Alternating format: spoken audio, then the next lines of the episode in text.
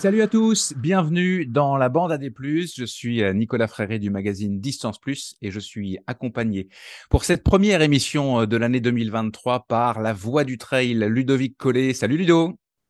Salut Nico. Par notre duc de Savoie bien-aimé Hugo Ferrari. Salut Hugo. Salut. Par le pilier de l'équipe de France de trail et vice-champion du monde en titre, Nicolas Martin. Salut Nico. Salut Nico, bonne année à tous. Bonne année à toi. Et par la kiné spécialiste de la prévention euh, et du traitement des blessures en course à pied, Florence Morisseau de la clinique du coureur. Salut Flo. Salut les gars. Je fais euh, aussi un salut amical aux quatre autres membres de la bande, Corinne Favre, Sabine Hirschström, Robin Schmidt des Genoux dans le GIF et Thomas Laure Blanchet. Et je vous souhaite, chères auditrices et chers auditeurs, évidemment, une très belle année dans le mouvement et la pleine santé. Vous écoutez la bande AD+. Au programme du 19e épisode de la bande AD+, est-ce qu'on peut débuter le trail sans être un grand coureur ni un grand sportif et sans passer d'athlète et ambitionner de courir l'UTMB, l'épreuve d'ultra trail sans doute la plus populaire au monde, en moins de 30 heures d'ici deux ou trois ans. Ce sera la question NAC, inspirée par le défi que s'est lancé un jeune homme de 27 ans via euh, sa chaîne YouTube. Il veut prendre à témoin de son expérimentation ceux qu'il suivent. On verra ce que Flo, Ludo, Hugo et Nico en pensent, mais je sais déjà que ça hérisse quelques poils. Quelle est la bonne charge d'entraînement? La question euh, est fondamentale puisque c'est notre santé et nos futures performances qui sont en jeu. Comment la mesure-t-on et quel est l'indicateur ou les indicateurs à privilégier euh, selon qu'on est un coureur lambda, un athlète de haut niveau ou un entraîneur qui suit euh, nos performances? Ce sera la question Nolio. Vous retrouverez également vos trois rubriques, le vrai ou faux de la clinique du coureur. Je soumettrai aux membres de la bande AD+, un nouveau quiz de rapidité. On fera un arrêt à la station de trail de Saint-François Longchamp en Savoie et on bouclera la boucle avec les traditionnels coups de cœur ou coups de pompe des membres de la bande AD+. La bande AD+, est enregistrée et réalisée à distance dans les conditions du direct par les productions Arborescence. C'est parti, bonne émission à tous.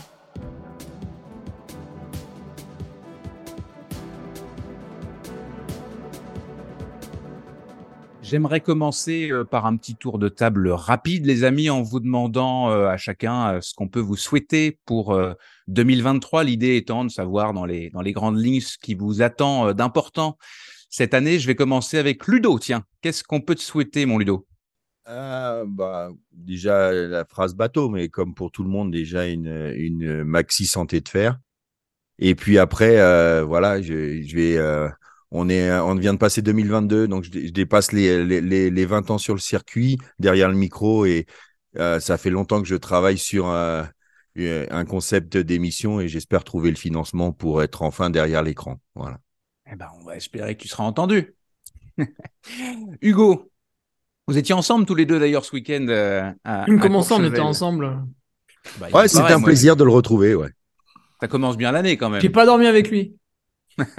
On veut tu t'en souviendrais. On n'a pas eu le droit à ce luxe.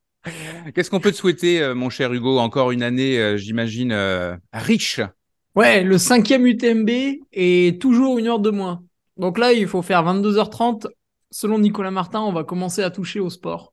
Mais il faut aussi, avant ça, te qualifier, parce que pour l'instant, sauf erreur de ma part, tu n'es pas encore officiellement qualifié pour l'UTMB. Ah, alors, les aléas du direct, Nico, quand il cette émission sortira, le tirage au sort sera sera sorti et ben je ne connais pas le résultat encore, mais peut-être nos auditeurs ont déjà vu que j'ai été sélectionné, étant donné que tout le monde est suspendu à cette interrogation. Euh, le duc de Savoie sera-t-il qualifié? Allez, moi je dis que oui. Je dis, je, je, l'ai dit, je l'ai écrit, c'est ton destin. Ah, tu peux pas, tu peux pas ne pas être à l'UTMB 2023. Euh, Flo, qu'est-ce qu'on peut te souhaiter? Toi aussi, tu es plutôt du genre euh, hyper active. Est-ce que ce sera une année, euh, ce sera une année qui ressemblera à toutes les autres euh, de ce point de vue-là?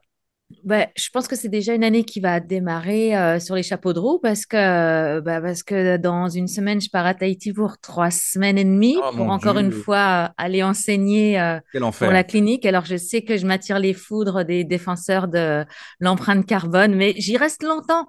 Donc, j'y apporte une énorme plus-value. Euh, et puis beaucoup de cours, beaucoup de partages, beaucoup de belles rencontres. Ça, c'est sûr que c'est euh, aujourd'hui euh, ce qui m'anime et puis ce qui me passionne le plus. Et puis, accessoirement, à titre privé sportif, une artère iliaque neuve.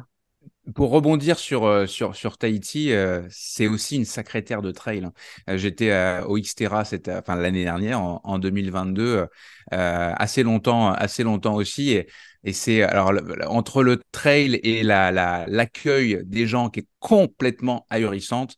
C'est sûr que je sais pas si tu y es déjà allé, mais oui, tu y es déjà allé. Hein. Non, non, non, c'est la première. Non, bah, tu vas, tu vas, c'est, au-delà, au-delà de, euh, l'imagerie euh, qu'on se fait de, de Tahiti et des îles polynésiennes, c'est, c'est un voyage euh, ultra, ultra marquant. Pardon pour le bilan carbone, effectivement. Nico, qu'est-ce qu'on peut te, te souhaiter? Tu as eu en 2022 un, un, un titre de vice-champion du monde de trail. Ça va être peut-être toi-même, tu le dis, difficile de, de faire mieux, mais on va te souhaiter quand même le meilleur. Ouais, bon, on va surtout me souhaiter d'arriver en forme sur cette course-là. Moi, c'est l'essentiel. Euh, je prends beaucoup la compétition comme une, euh, comme un moyen de vivre, comme un moyen de, de s'épanouir, de faire des belles choses, de partager avec les copains. Euh, bien sûr, quand ça se passe bien, c'est toujours mieux, mais, mais voilà, j'ai eu la chance de, de gagner deux médailles mondiales. Bon, si j'en gagne une troisième un jour, tant mieux, mais, mais c'est pas ce à quoi je. Après cours pas après ça. Euh, là, euh, voilà, je suis très motivé par euh, faire quelques stages en France. Du coup, je, je compense un petit peu avec les copains dès, dès, le mois de février. Puis, puis une petite expérience sûrement en altitude pendant une période assez longue, probablement du côté de Font-Romeu avec Sylvain Cachard. pour, pour préparer ces championnats du monde, en espérant que Sylvain soit, soit de la partie aussi. Donc voilà, juste euh, des bons moments. Et puis, euh, puis bon, globalement, euh, j'ai beaucoup de chance, moi, je trouve, dans ma vie, d'être dans mon petit paradis du Trièvre, de, de faire ma petite vie, de pas avoir forcément trop d'obligations professionnelles et de pouvoir profiter de la vie. Donc voilà, tant que tant qu'on arrive à vivre le moment présent et être heureux, c'est l'essentiel dans la vie.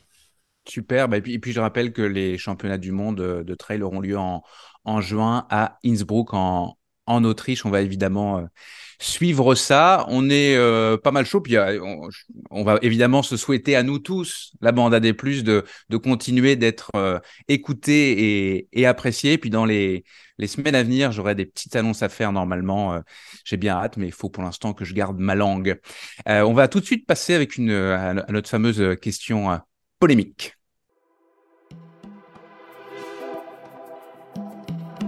La question NAC. Est-ce que n'importe quelle personne raisonnablement en forme qui se mettrait à la course à pied, puis au trail, avec un niveau de performance, on va dire moyen, peut, sans grand passé euh, de sportif, commencer à s'entraîner sérieusement, régulièrement, avec une grande ambition de, progresser d'abord, nettement, et en bout de ligne de courir le fameux UTMB en moins de 30 heures d'ici deux ou trois ans. Alors, je n'ai pas, euh, j'ai pas pris euh, cette question-là par hasard. C'est une question euh, d'abord volontairement polémique qui m'a été inspirée d'un compte YouTube qui n'a pas encore, euh, qui a pas encore pris. Hein. Il n'y a pas énormément de, de, gens qui suivent le compte de, en l'occurrence, Thomas Gazo. Thomas, il a 27 ans. Je le connais pas personnellement. Il explique dans sa première vidéo où il lance son, son défi qu'il a découvert entre guillemets la, la course en 2021, la course à pied, puis il a commencé le trail l'an dernier en 2022. Il a couru une seule course. En l'occurrence, c'était le trail de la Sainte-Baume. C'était un 25 km pour 1350 mètres de dénivelé. Il a adoré. Il a eu un coup de cœur comme bien du monde. Il a terminé en 3h18 à la 111e place sur 299 partants. Là, ça vous donne l'idée de ce que je mettais entre guillemets dans le niveau moyen tout à l'heure. Alors dans sa vidéo, il développe euh, sa vision euh, et les grandes lignes de son plan de match pour y parvenir. Il veut, alors il, dit qu'il veut euh, essayer de s'entraîner comme un athlète de haut niveau, ce sont ses, termes à lui, et donc il a, il a l'envie, envie de se mettre le, de, mettre, de prendre les, les gens en, en, en, témoin de ce qu'il va faire, de l'expérimentation, mais il ne le fait pas, je trouve, avec le, le, le, clinquant de certains influenceurs, par exemple, il a une certaine modestie euh, ou humilité dans sa démarche, si tant est que, que, que la rendre publique soit de l'humilité, mais il il a, il est pas ostentatoire, il a vraiment envie de faire une expérimentation. En tout cas, c'est comme ça que moi je, je l'interprète. Puis il a envie que les gens puissent partager ou profiter de, de ce qu'il va, de ce qu'il va vivre. Pas de promesses euh, indécentes si tant est que courir en moins de 30 heures l'UTMB euh, est une promesse qui, qui, qui est décente. Qu'est-ce que vous en pensez? Allez, je vais donner la parole d'abord à, à, Hugo. Je sais que c'est toi qui as été le plus titillé quand j'ai euh, quand j'ai euh, annoncé. Ah, forcément, le mec me traite de nul. Euh, je, je, réagis. Oui, il t'a cité, mais pas en disant ça. Il n'a pas dit que tu étais nul. Pas ouais, vrai. ça c'est Nicolas Martin qui a extrapolé ses propos, mais il n'a pas dit nul. Il a dit mauvais. C'est différent.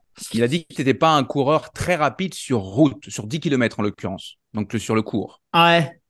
Ouais, voilà, il a dit ça, ouais. ouais alors, bah, moi, je pense qu'il mettra pas moins de 30 heures. Je vais dire pourquoi. Euh, du coup, j'ai regardé sa vidéo et tout, puis euh, en fait, j'avais déjà des. Dès que le Duc est attaqué, la, la, la Duc Army réagit et j'ai pas mal de potes qui étaient abonnés à son, à son compte Strava. Euh, je voulais juste redéfinir parce qu'au début de sa vidéo, il dit qu'il part de zéro. Alors c'est quand même pas tout est vrai, fait vrai puisqu'il a un petit passé de, sportif tout de même par rapport au gars euh, qui aurait 35 ans, euh, qui serait un peu gras et qui à part euh, faire deux fois un cycle cirque au collège, il a rien fait. Non, lui, bon, il est visiblement un peu entretenu, etc. Donc il part pas tout à fait de zéro. Et il a fait du kart dans son enfance. Du karting, ouais. ouais. Et quand on fait à, il disait à haut niveau, c'est assez dur. D'ailleurs, il est même possible qu'il ait dû courir pour faire du karting, puisque en général, c'est des, des gens qui, qui se maintiennent en forme pour encaisser les, au niveau des, les virages, tout ça, là, qui sont faits à grande vitesse, parce que nous, quand on fait du karting, c'est nul. Eux, quand ils font à, une allure folle, ça n'a rien à voir. Et euh, il y avait plusieurs choses dans, son, dans sa vidéo qui n'allaient pas. Alors après, je donnerai les points positifs, parce qu'il y en avait aussi. Déjà, il il connaît pas bien le sujet. Il suppose qu'on a 60 heures pour le faire. Alors non, on n'a pas 60 heures. Ludo me redira, mais je crois que c'est 46 ou 48, je, ne sais plus lequel des deux. Ouais, c'est 46h30, ouais. ouais. 46h30, attention, c'est précis. Hein. Et puis à l'UTMB, on rigole pas. Hein. La barrière horaire, c'est la barrière. Mais bon, il sera un petit peu devant, je pense. Euh, il dit que c'est 160 km. Bon, bah attention, il y en a quand même 171. Hein. Il faut pas. Euh, même 175, non? C'était pas 175 en 2022 Ouais, c'est 171 normalement. Après, t'avais beaucoup de montres qui étaient au-dessus, mais bon. Hmm. Et puis, euh, et puis, il y a un truc qu'il a oublié dans, dans sa démarche. Il en parle à un moment donné, mais à demi-mot, alors que c'est pourtant devenu un point central et capital, c'est que maintenant il faut que tu il faut que tu mettes des jalons dans ta préparation avec les courses by UTMB pour obtenir les fameuses running stones. Tu peux plus aller faire des, des points ITRA sur euh, n'importe quelle course autour de chez toi. Il faut que tu passes par des by UTMB. Alors en France, bon, on est assez bien loti, surtout en Rhône-Alpes parce qu'on a accès à la Suisse. Donc on peut en faire 6 à 8 euh, pas loin de chez nous, on va dire, à, à 3-4 heures de, voiture. Mais, euh, mais euh, c'est, pas, pas évident. Donc déjà, il faut placer ça.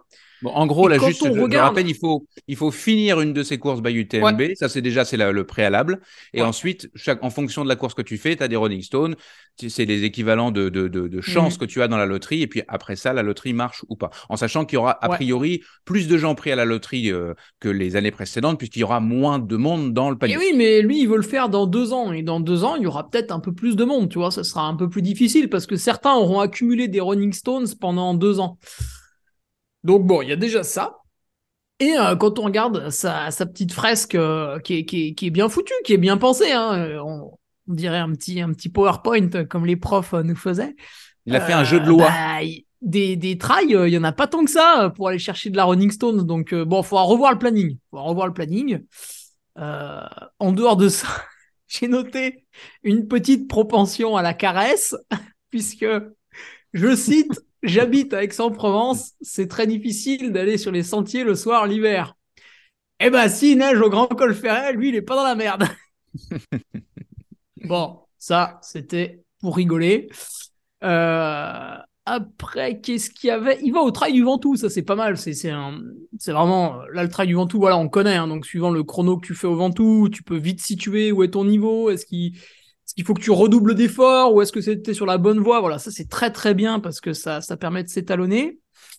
Euh, et avant, ah oui, j'ai un, j'ai un ami qui a récemment mis à peu près 30 heures. Alors attends que je dise pas de bêtises. 30 heures, c'est si, si le temps que tu cherches, 30 heures, c'est cette ouais. année celui qui a mis 30 heures. Il était autour de la 160, e place. Ah, c'est, c'est 161 un, avec un index de, 100, de 625 pour les gens qui, sont, qui maîtrisent un peu les index. Quasiment pareil, euh, Cotitra Index, on est 625, 629, c'est du mm, mm. pareil au même. Et euh, l'année d'avant, j'avais regardé aussi en 2021, on, se situait plus autour de la centième place. Euh, avec un index. bon, après, on en reviendra à ce sujet-là, les index. Là, pour le coup, pour la même, le même temps, on était mm. avec un index de 640, en l'occurrence, une cote ITRA de 641. Ouais, du coup, j'ai un copain, il a mis 31h25 et euh, bon, il court quand même pas si mal que ça. Du coup, euh, puis surtout, il a déjà fait pas mal d'ultra avant, donc euh, bon, voir un gars débarquer comme ça et mettre moins de 30 heures, parce qu'en fait, après, tu découvres le mal de pied, tu découvres tout un tas de trucs. C'est là, là, il est vraiment très très gros doute. À, moins, à moins qu'il ne soit pas honnête. On part du principe que ce garçon est honnête. oui, mais il est honnête. Il est honnête. On a regardé sur Strava. T'inquiète. S'il si, est honnête, clairement, il, il, a il a tout à découvrir. Donc c'est ça qui va être aussi euh, ouais. entre guillemets un, Après, intéressant. il peut avoir de la chance. Hein. Eh ben oui, puis on va lui en souhaiter en plus. Alors, un euh, dernier truc avant de passer au point positif. Euh, donc oui, j'ai mis un tout petit peu plus de 34 minutes sur mon 10 km, mais la veille, j'ai travaillé de 6h à 23h, ce qui est un petit peu difficile, et puis j'étais debout dans le froid, donc ça a entamé ma performance. Est susceptible? Mon vrai PR est de 33 minutes 20. Voilà, comme ça, les choses sont remises dans leur contexte. Et Casquette Verte, qui a fait 18e, lui, n'arrive pas à passer sous 38 minutes, euh, de manière officielle. Donc, est-ce que la vitesse est un point primordial? On voit que juste avant l'UTMB, il veut absolument faire un semi-marathon en moins de 1h15. Je pense qu'il va falloir réajuster bah, le planning, hein, encore une fois. Sinon, ce que j'ai aimé, bah, c'est que justement, pour une fois, on a un mec qui se projette. Ça, c'est assez rare. En général, les gens, ils voient de la porte, ils voient une porte ouverte, tac, ils s'engouffrent dedans et hop, ils s'inscrivent à un ultra. Non, là, on a quelqu'un qui, quand même, euh, essaye d'estimer euh, l'effort, essaye de placer une préparation vis à -vis de ça, et euh, Nico euh, me disait en rigolant, parce que j'ai parié que s'il mettait moins de 30 heures, je me teignais les cheveux en rose. Nico me disait en rigolant, bah, je vais l'entraîner, et puis comme ça, tu vas te teindre les ah cheveux en rose.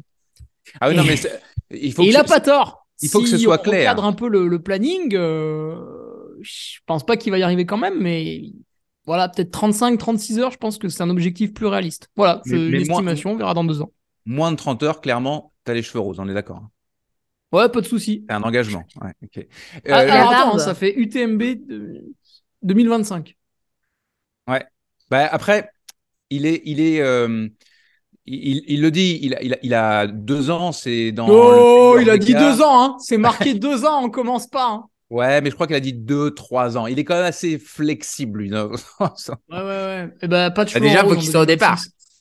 Il faut qu'il c'est ça, il, va, il y a forcément ça qui va, qui va jouer. Flo, avant de passer la, la, parole à, à Ludo, euh, Flo, toi, je vais t'interroger surtout sur l'aspect, euh, on parlera de la charge, etc. Mais euh, toi, tu es vraiment, je le dis tout le temps, une spécialiste euh, de la prévention des blessures. Et là, on, on est sur un objectif qui est un objectif extrême quand on part de mmh. zéro et qu'on veut faire l'UTMB. Je rappelle, hein, UTMB, c'est 170 euh, km et euh, environ 10 000 mètres de dénivelé positif. Donc, c'est pas, euh, c'est pas une mince affaire. Au-delà du fait que c'est le grand événement, c'est quand même un événement euh, loin d'être anodin. Qu'est-ce que tu en penses, toi? Alors, moi, en fait, quand j'ai écouté sa vidéo, bah, je le trouvais d'une grande naïveté. Puis mmh c'est ce que je, disais un petit peu en, en préambule, j'avais envie d'aller lui acheter une sucette. Oh. Mais pas dans le côté, euh, mais dans le côté gen, gentillet de la démarche et, euh, et euh, ouais. C'est la méchanceté de Florence. Non, pas du tout. C'était juste. Moi, j'étais gentille, elle. mais non, je l'ai trouvé, je l'ai trouvé hyper naïf. Et en même temps, j'avais envie de lui dire, mais tu sais que ta chaîne YouTube, ce que j'adorerais, c'est que tu mettes en lien l'adresse de mon cabinet. Parce que là, c'est effectivement du, patient à l'appel qui va nous arriver. Et en fait, le premier challenge pour qu'il soit au départ de l'UTMB, au-delà d'avoir des, des running stones, c'est de ne pas se blesser. Et typiquement, dans sa planification, bah, je vois pas trop comment il va pouvoir passer au travers. Donc, tu vois, finalement, si on reprend du départ, l'athlète qui performe, c'est premièrement l'athlète qui ne se blesse pas. Et pour ne euh, pas se blesser, il faut être vraiment euh, assez humble dans son exposition et d'être extrêmement graduel dans sa progression. Et euh, rien que là, j'ai quelques doutes dans la progressivité de ce qui s'est projeté. Et puis, il y a autre chose aussi, moi, qui attire mon attention, c'est que quand il se dit, avec un passé non sportif, et qui dit que de 14 à 18 ans à peu près, il n'a pas fait grand-chose, qu'après, il n'a à nouveau pas fait grand-chose pendant ses études d'ingénieur, ben, finalement, le capital musculaire et le capital physiologie que tu développes entre 14 et 18 ans, tu ne le rattrapes pas. Donc, euh, bah, même si tu as 27 ans, que tu es en pleine santé, que tu t'offres le meilleur coach du monde et que tu mets ta vie sociale, professionnelle, entre parenthèses, pour préparer l'UTMB, ce que tu n'as pas acquis entre 12 et 18 ans, bah, malheureusement, tu ne le rattraperas pas. Ça t'empêchera pas de t'amuser, ça t'empêchera pas de faire des jolies performances. Faire un UTMB pour un garçon en 35 heures, c'est une jolie performance faire euh, un marathon en 2h50 pour un garçon, c'est une jolie performance. Faire 3 heures pour une fille, bah, c'est pas mal. Faire l'UTMB en 37 heures pour une fille, c'est pas mal, mais c'est pas un sportif de haut niveau. Et on peut totalement s'en satisfaire et prendre un plaisir inouï à préparer ça correctement.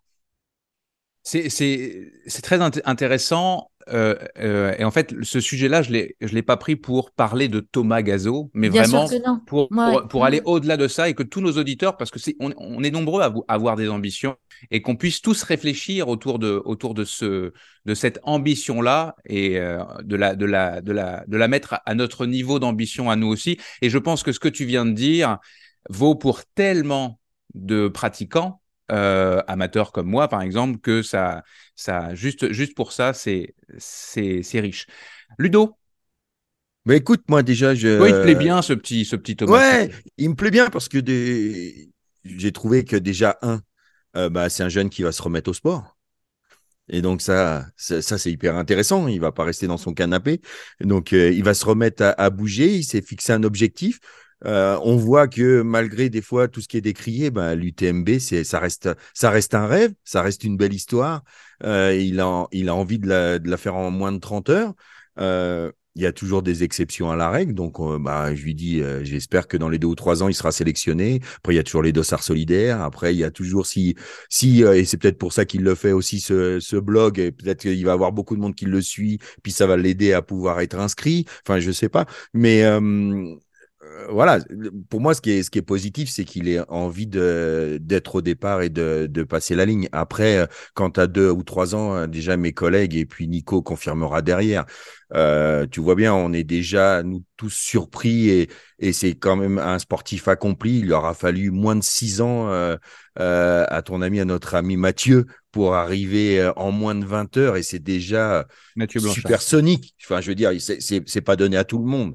On est déjà dans une, dans une forme d'exception pour ce exact, Exactement, on est déjà dans une forme d'exception. Bravo Mathieu. Après, quand on apprend à le connaître, c'est tout calculé, c'est travaillé. Enfin, voilà, il y a, y a, des heures et des heures de, de travail et puis ça fera partie du, sujet juste après, le, deuxième sujet. Mais tu vois, pour, pour prendre là, tu parlais le 160e qui a mis 29h54. Euh, euh, il a, il, y a, il y a 10 ans, il était sur la diagonale euh, en, courant en, 54 heures, tu vois, proche des, limites. Il lui a fallu quand même près de 10 ans, j'ai regardé un peu son CV, là, 10 ans pour dompter l'ultra et passer sous les 30 heures.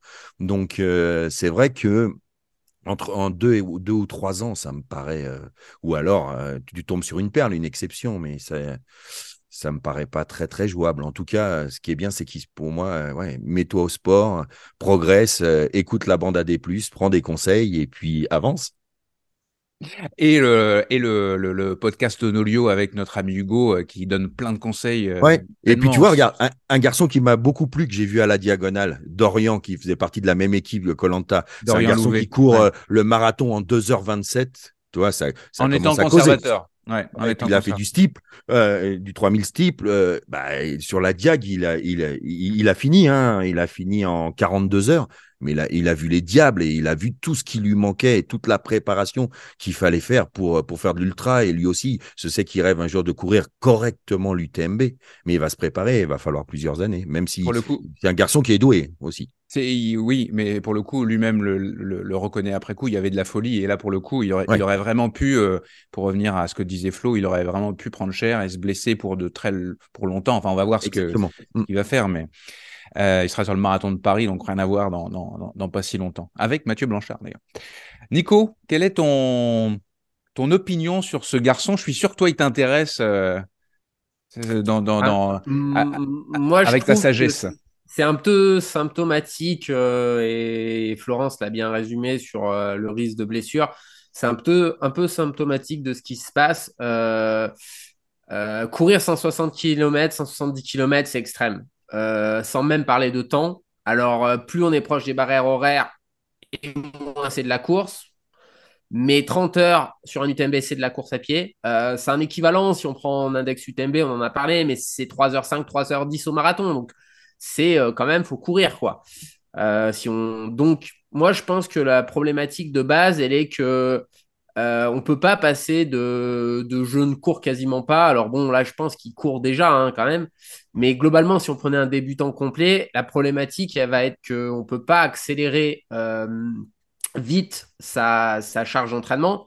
Alors bien sûr, ça dépend toujours du passé. Euh, moi, je suis passé de, j'avais pas une pratique euh, d'un athlète, euh, d'un athlète de haut niveau à une pratique en bi-quotidien avec pas mal d'heures d'entraînement, mais parce que ça faisait 7, 8 ans que je courais quand même quasiment tous les jours. Donc moi, je mmh. trouvais que je m'entraînais pas parce que je courais une heure, mais par contre, biomécaniquement, je commençais à courir tôt, à 15 ans, ce que disait Florence.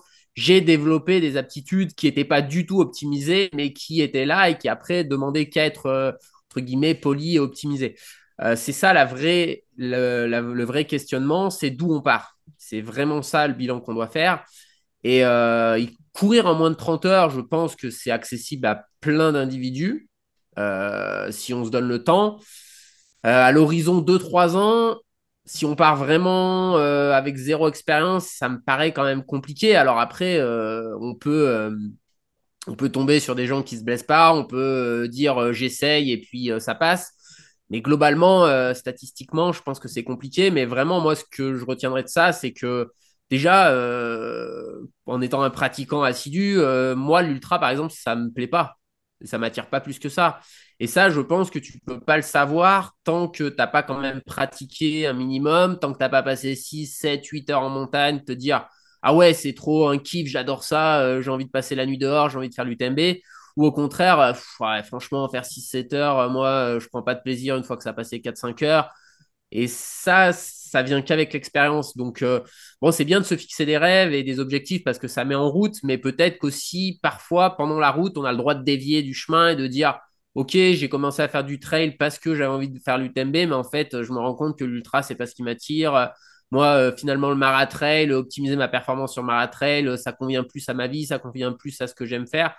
Donc voilà, c'est un peu ça. Euh, mais en tout cas, euh, la base, ça va rejoindre le sujet suivant, mais c'est que la première des choses, c'est de ne pas se blesser. Pour ne pas se blesser, il faut quand même respecter une certaine progressivité. Alors peut-être pas être hyper comme conservateur, comme, comme on le voit parfois. Quand on est entraîneur et qu'on est entre, le côté un peu médical et où c'est, je trouve, très conservateur. Euh, des fois, certaines, euh, si tu respectes vraiment ce qui est, euh, proposé, je prends l'exemple de la clinique du coureur, bah, si tu fais du haut niveau, ça prend vraiment beaucoup de mois pour revenir au vrai volume te permettant d'être performant. Donc, tu es obligé d'être un peu moins conservateur, de prendre un peu des risques. Mais on peut pas, on peut pas non plus passer de du simple au triple. Tu vois, même quelqu'un comme moi, je prends un exemple pressant qui suis quand même très très adapté parce que ça fait longtemps que je cours. J'ai une entorse de la cheville, donc j'ai arrêté de courir. J'ai refait une semaine, enfin j'ai recouru un petit peu. J'ai fait une première semaine, on va dire, qui ressemble à quelque chose qui faisait 30 km d'entraînement à peu près. Euh, la semaine suivante, j'ai fait, euh, ne pas reproduire, hein, je, je, précise, mais j'ai fait 90 km. Euh, donc c'est x3 sur la charge. Bon, ça, Florence, elle, se dit, c'est n'importe quoi. effectivement, c'est n'importe quoi. à la fin de la semaine, ça tirait dans tous les sens. voilà, alors je me blesse pas parce que j'ai, je pense, un background et sûrement un peu, euh, un peu un corps qui est, résistant. Mais clairement, si on essaye de faire ça, très souvent, on va se blesser. Donc ça, c'est la première des choses. Pour progresser, il faut pratiquer.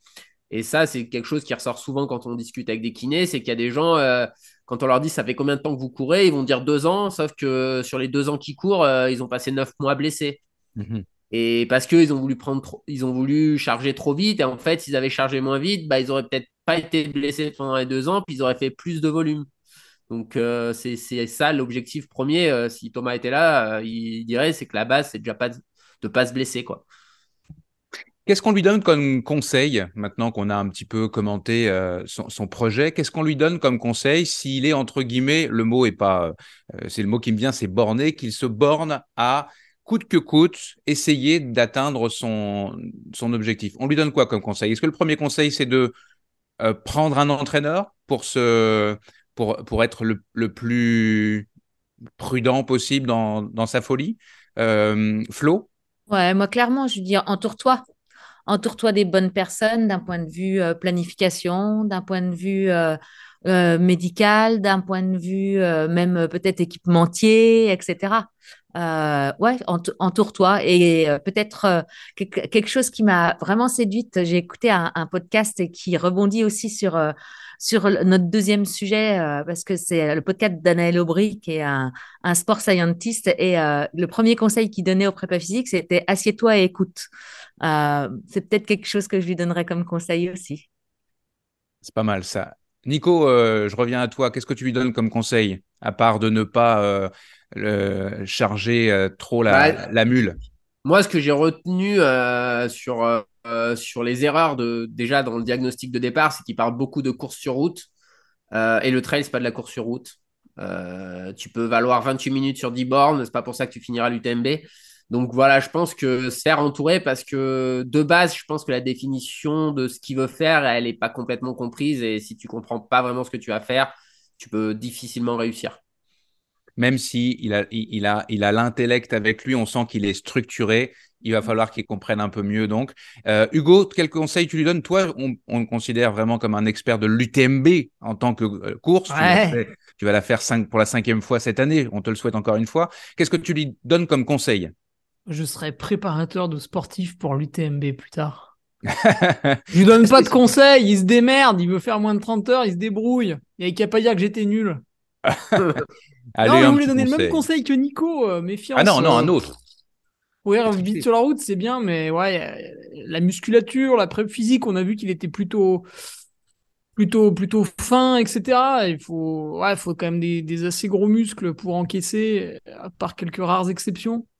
Euh, ouais, voilà. Et aussi, ben, un volet qu'on n'a pas abordé, c'est la nutrition. Il s'est pas demandé euh, si, euh, bah, au bout de 10 heures, peut-être qu'il n'arrivera plus à manger. Alors, qu'est-ce qu'il fait à ce moment-là?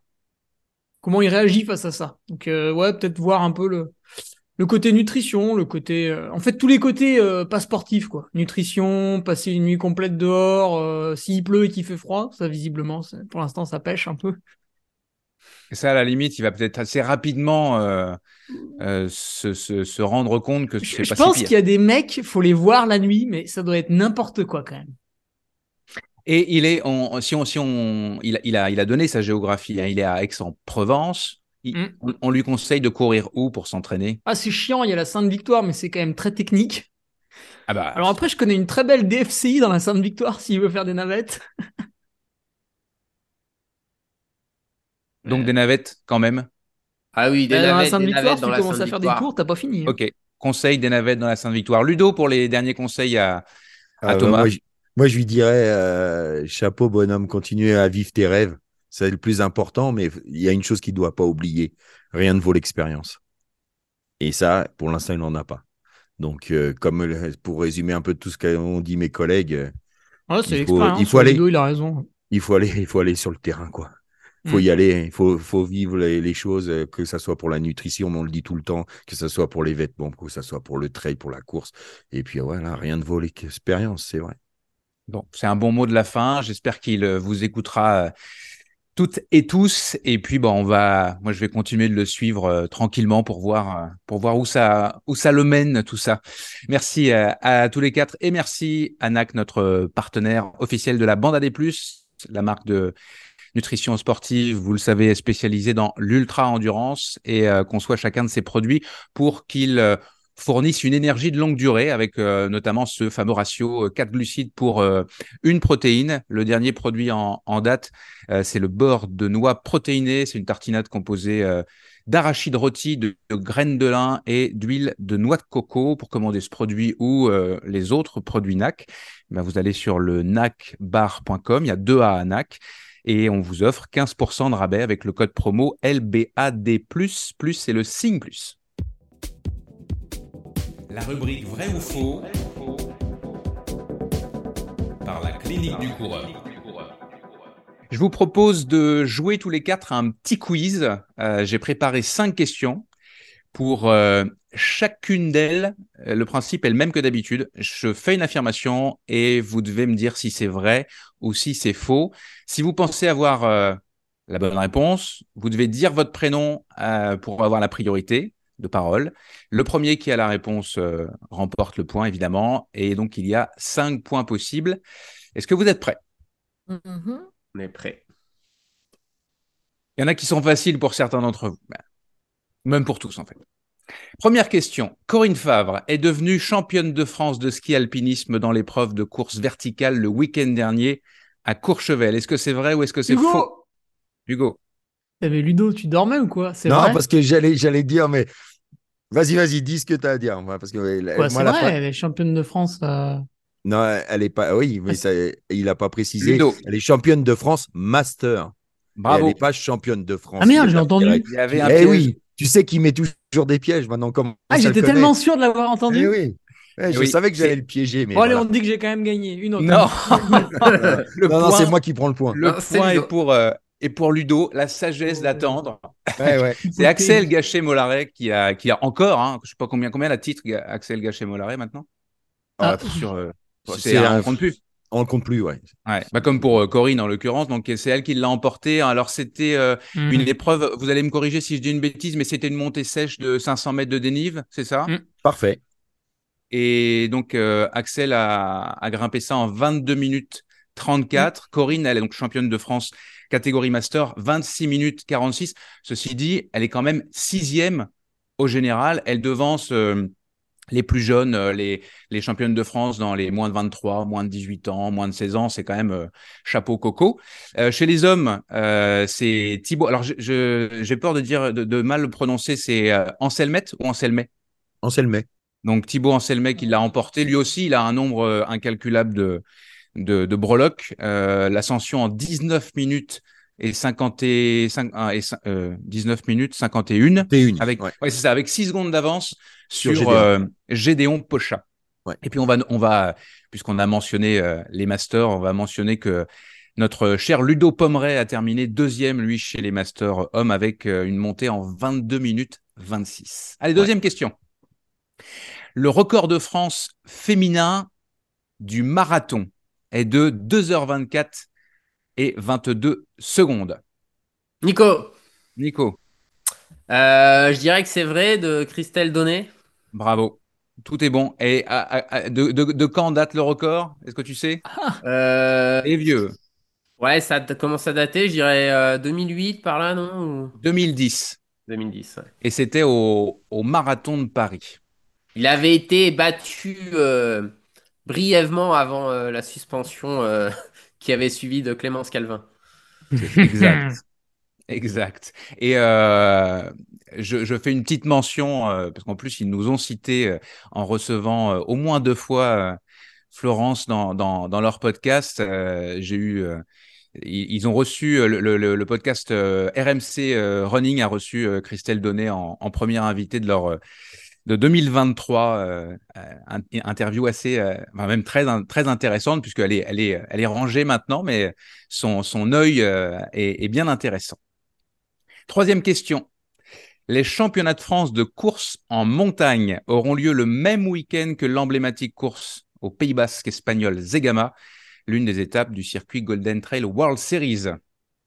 Nico, c'est vrai cette année. Joli deux points pour euh, Nico, un point pour euh, Ludo. C'est vrai, il y aura, euh, il y aura bataille ce jour-là, puisque donc ce sera en même temps Zegama. Donc Zegama, pour les auditeurs, 42 km et 2900 mètres de dénive. Et elle, aura lieu en même temps que le championnat de, de France de course en montagne qui aura lieu au Super Dévoluy dans les Hautes-Alpes. Et là, ce sera un parcours de 12,5 km pour 850 mètres de dénivelé. Et on salue Quatrième. les organisateurs de Zegama. Excuse-moi, je te coupe, Nico. Ouais. On salue les organisateurs de Zegama qui ont fait ce choix-là, je pense, pour permettre aux athlètes d'être présents au championnat du monde à Innsbruck, puisqu'ils ont décalé la course pour euh, permettre aux coureurs, il y a quatre semaines, donc, de faire les deux. Donc, euh, un grand merci à eux. Et ça a toujours été un de mes souhaits, qui est un peu d'harmonie des calendriers. Donc là, euh, un grand bravo à, hum, aux organisateurs de Zegama qui, qui sont là depuis très longtemps et qui ont fait le choix de, de décaler un petit peu leur course. Mais il y a quand même pour ceux qui avaient, enfin moi Julie, Julia Combe pour ne pas la citer, euh, avait l'intention de faire les deux cette année. Il faut qu'elle fasse un choix, par exemple. Oui, oui, oui, bah c'est tant qu'on n'aura pas de visibilité sur le long terme, il y aura toujours des, des comme ça. Après, la problématique qu'on a, euh, on va pas, pas partir dans le débat, mais la problématique qu'on a, c'est qu'on a peu d'organisateurs pour les championnats de France, donc en fait, euh, on a peu de flexibilité. Et si l'organisateur dit moi j'organise là, bah, quand tu n'as qu'un seul candidat, euh, tu peux pas dire grand chose quoi en tant que fédération. Donc c'est un peu une des problématiques. Absolument. Et puis on, a, déjà dit qu'on en parlerait, mais dans les, dans les futurs sujets, il y aura euh, la multiplication des circuits privés versus les, les courses de type fédéral. Quatrième et avant-dernière question, la Kenyane Esther Chesang qui a remporté l'édition 2022 d'un autre mythe. Sierzinal, en Suisse, était suspendu pour dopage dans son pays, le Kenya, donc, oh. lors de sa victoire le 13 août dernier. Ludo, écoute, euh, euh, elle était suspendue dans son pays, mais ils l'ont annoncé qu'en janvier 2023, c'est pour ça que ça lui a permis de remporter euh, Sierzinal, où là, elle avait été contrôlée négatif. Absolument, j'ai même plus besoin de faire mon petit topo, as tout ouais, parce que tu, en fait, c'est vrai que je te l'ai pas écrit, mais tu m'enlèves mon coup de pompe, en fait. Ah bah tu pourras le redire. Ouais, parce que ça, ça m'a mis, ça m'a mis, ça m'a mis la colère. Ouais. Oui, oui c'est ça. Donc Esther chez Sang, bon déjà, son, son, je me souviens à l'époque, ça nous avait un petit peu, en regardant le profil de, de, de cet athlète. Euh, la progression était rapide. La progression était euh, les produits, assez monumentale mais elle était voilà elle était bon alors ce qui ce qu'il y a là c'est qu'au-delà du fait qu'elle a été qu'elle est en, tout cas c'est provisoirement suspendue parce que la, la sanction n'est pas encore euh, enfin la, procédure euh, disciplinaire n'est pas encore terminée. Donc pour l'instant elle est suspendue euh, à titre conservatoire mais la fédération avait pas du tout informé les organisateurs de Virginal qui se retrouvent déjà bien embêtés en sachant qu'en plus on se rappelle que Marc Kango qui a gagné chez les hommes a lui été euh, convaincu de dopage pour deux produits euh, interdits. Ça fait pas, ça fait pas super, super, super ça. Et donc c'est la Suissesse Maud Matisse qui l'emporterait pour la quatrième fois consécutive si la procédure disciplinaire dit qu'elle a été dopée et que finalement elle perd donc effectivement sa première place. Chez les hommes, en passant, c'est l'Espagnol Andrew Blanes, Blanes, j'ai l'impression Blanes, qui a, qui a du coup remporté euh, chez les hommes. Le Cierzinal. Dernière question. On est à 2-2 là, les amis. Ah euh, un coureur d'endurance devrait prévoir d'ingérer au moins 90 grammes de sucre par heure pour maintenir son niveau d'énergie à l'effort. Nico. Nico. Il peut les ingérer, euh, je dirais oui. ça dépend la définition des sucres. Alors, je reformule la question. Enfin, je la reformule pas, je la redis. Un coureur d'endurance devrait prévoir d'ingérer au moins 90 grammes de sucre par heure pour maintenir son niveau d'énergie à l'effort. Tu maintiens le c'est vrai? Moi, je dis que c'est vrai. Est-ce que quelqu'un veut. moi, je vais dire que pour le jeu, je vais dire que c'est faux. Victoire de Ludovic Collet. Ah. c'est faux. Selon, les, recommandations euh, en nutrition sportive de la clinique du coureur, il faut prévoir au moins, puisque c'était ça le, terme, au moins 30 grammes, donc euh, trois fois moins, 30 grammes de glucides par heure. Les, les coureurs expérimentés peuvent effectivement, tu l'as souligné Nico, peuvent élever euh, cet objectif de base. Il euh, faut bien prendre conscience que le système digestif doit être entraîné pour mieux tolérer l'alimentation à l'effort et qu'il faut euh, donc s'habituer à manger lors de nos entraînements quand c'est pertinent.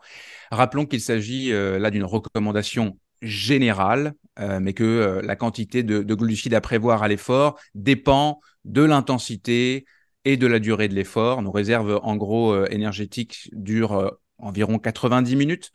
Et euh, ça dépend aussi de notre tolérance digestive. Tu en as parlé tout à l'heure, euh, Hugo, euh, quand on parlait de, Thomas Gazo.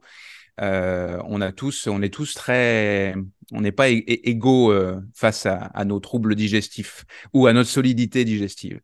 Pour plus d'informations, je vous renvoie encore et toujours avec plaisir au livre La clinique du coureur, la santé par la course à pied de Blaise Dubois et Frédéric Berg, publié aux, aux éditions Mons. Euh, auquel ont collaboré une soixantaine d'experts et de scientifiques. Vous pouvez commander ce bouquin de 550 pages en tout temps sur le site web de la clinique du coureur.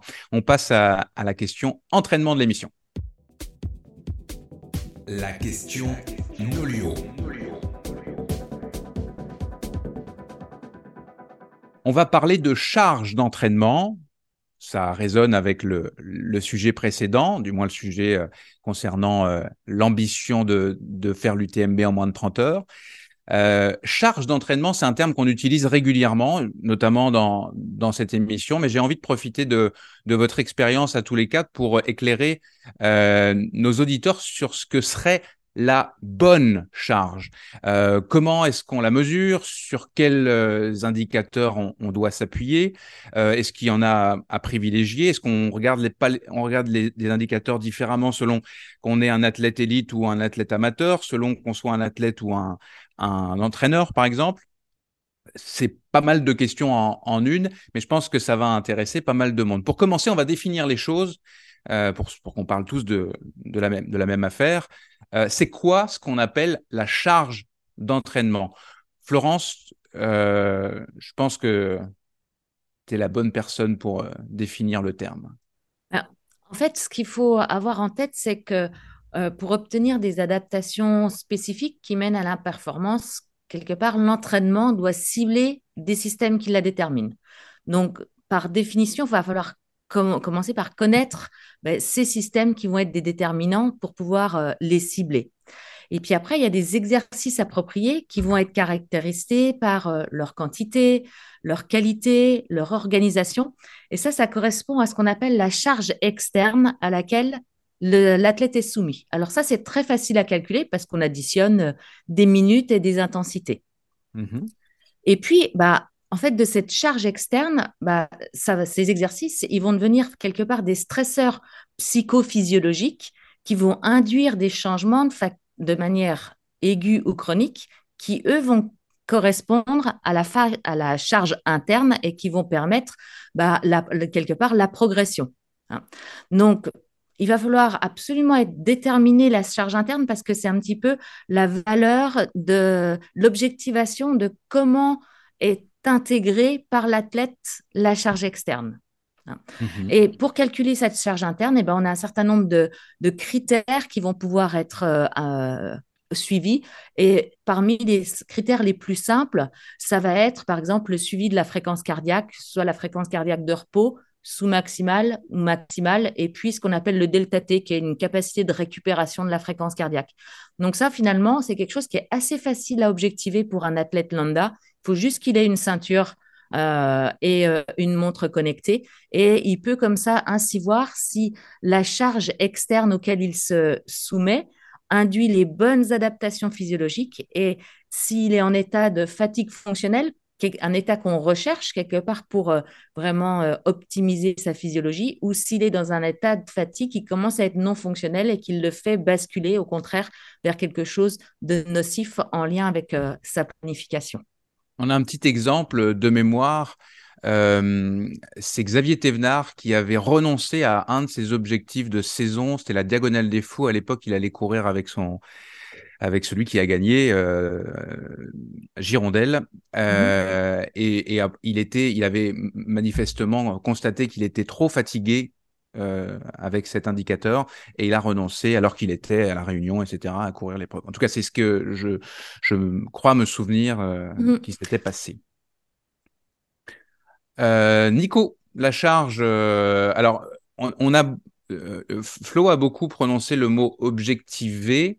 Euh, y a, y a, on, on, va faire la différence entre l'objectif et le subjectif. L'objectif, c'est en gros les chiffres qu'on peut pas, euh, voilà, le temps passé.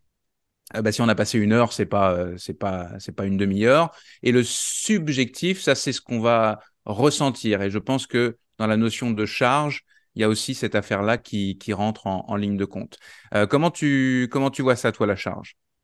Il y, a, y, a, pas mal de méthodes de, de quantification de la charge. Euh, il y a une méthode relativement simple. Je pense que pour les gens qui nous écoutent, ça, ça me paraît être une bonne méthode, ce qu'on appelle la méthode de Foster. Mm -hmm. La méthode de Foster, euh, c'est relativement simple à faire. C'est la durée de, de l'entraînement euh, multipliée par ce qu'on appelle le RPE. Le RPE, c'est la ressenti, c'est le ressenti de la perception de l'effort. C'est sur une échelle, euh, une échelle de Bjork simplifiée, donc ça va de 0 à 10. 0, c'est t'es assis dans ton canapé. 10, c'est t'es un effort maximal les derniers 100 mètres d'un 400 mètres quand tu fais une séance de, VMA, par exemple en sachant que euh, il y a des petites, euh, on va dire que c'est pas facile hein, quand tu débutes de dire est-ce que c'est un A2, A3. Donc euh, quand on commence à définir un petit peu, quand on parle des seuils, du seuil du SV1, du seuil ventilatoire 1 ou du seuil aérobie, du SV2 ou du seuil anaérobie entre guillemets, on va dire le SV1 c'est 4, le SV2 c'est 7 à peu près. Qu'une fois qu'on a un peu intégré ça, euh, on peut suivre euh, sa charge d'entraînement en faisant la durée multipliée par euh, le RPE. Alors bon, c'est jamais simple, on va dire, pour simplifier, on peut mettre un RPE moyen sur une séance parce qu'un principe, quand on fait une, séance, elle est quand même orientée vers un type d'entraînement. C'est rare de faire par exemple une séance d'entraînement de 3 heures si dedans tu fais, tu fais de la VMA ou du SV2. Donc on va dire que même si tu mets une note moyenne à 8 par exemple sur une séance d'une heure, c'est pas toute la séance qui, qui est à 8 mais tu vas toujours noter de la même manière ta séance. Donc, bon, dans, dans faut prendre la valeur. Tu vas avoir de Foster de manière plutôt relative. Euh, après, si on veut vraiment très bien faire les choses, on pourrait séparer les, les parties entraînement, les parties de récupération, séance. Mais bon, ça, ça, après, ça devient assez complexe. Voilà, ça, ça permet quand même un peu d'objectiver. Euh, alors, moi, ce que je trouve bien chez Foster, c'est qu'il y a une partie vraiment objective, donc la durée d'entraînement.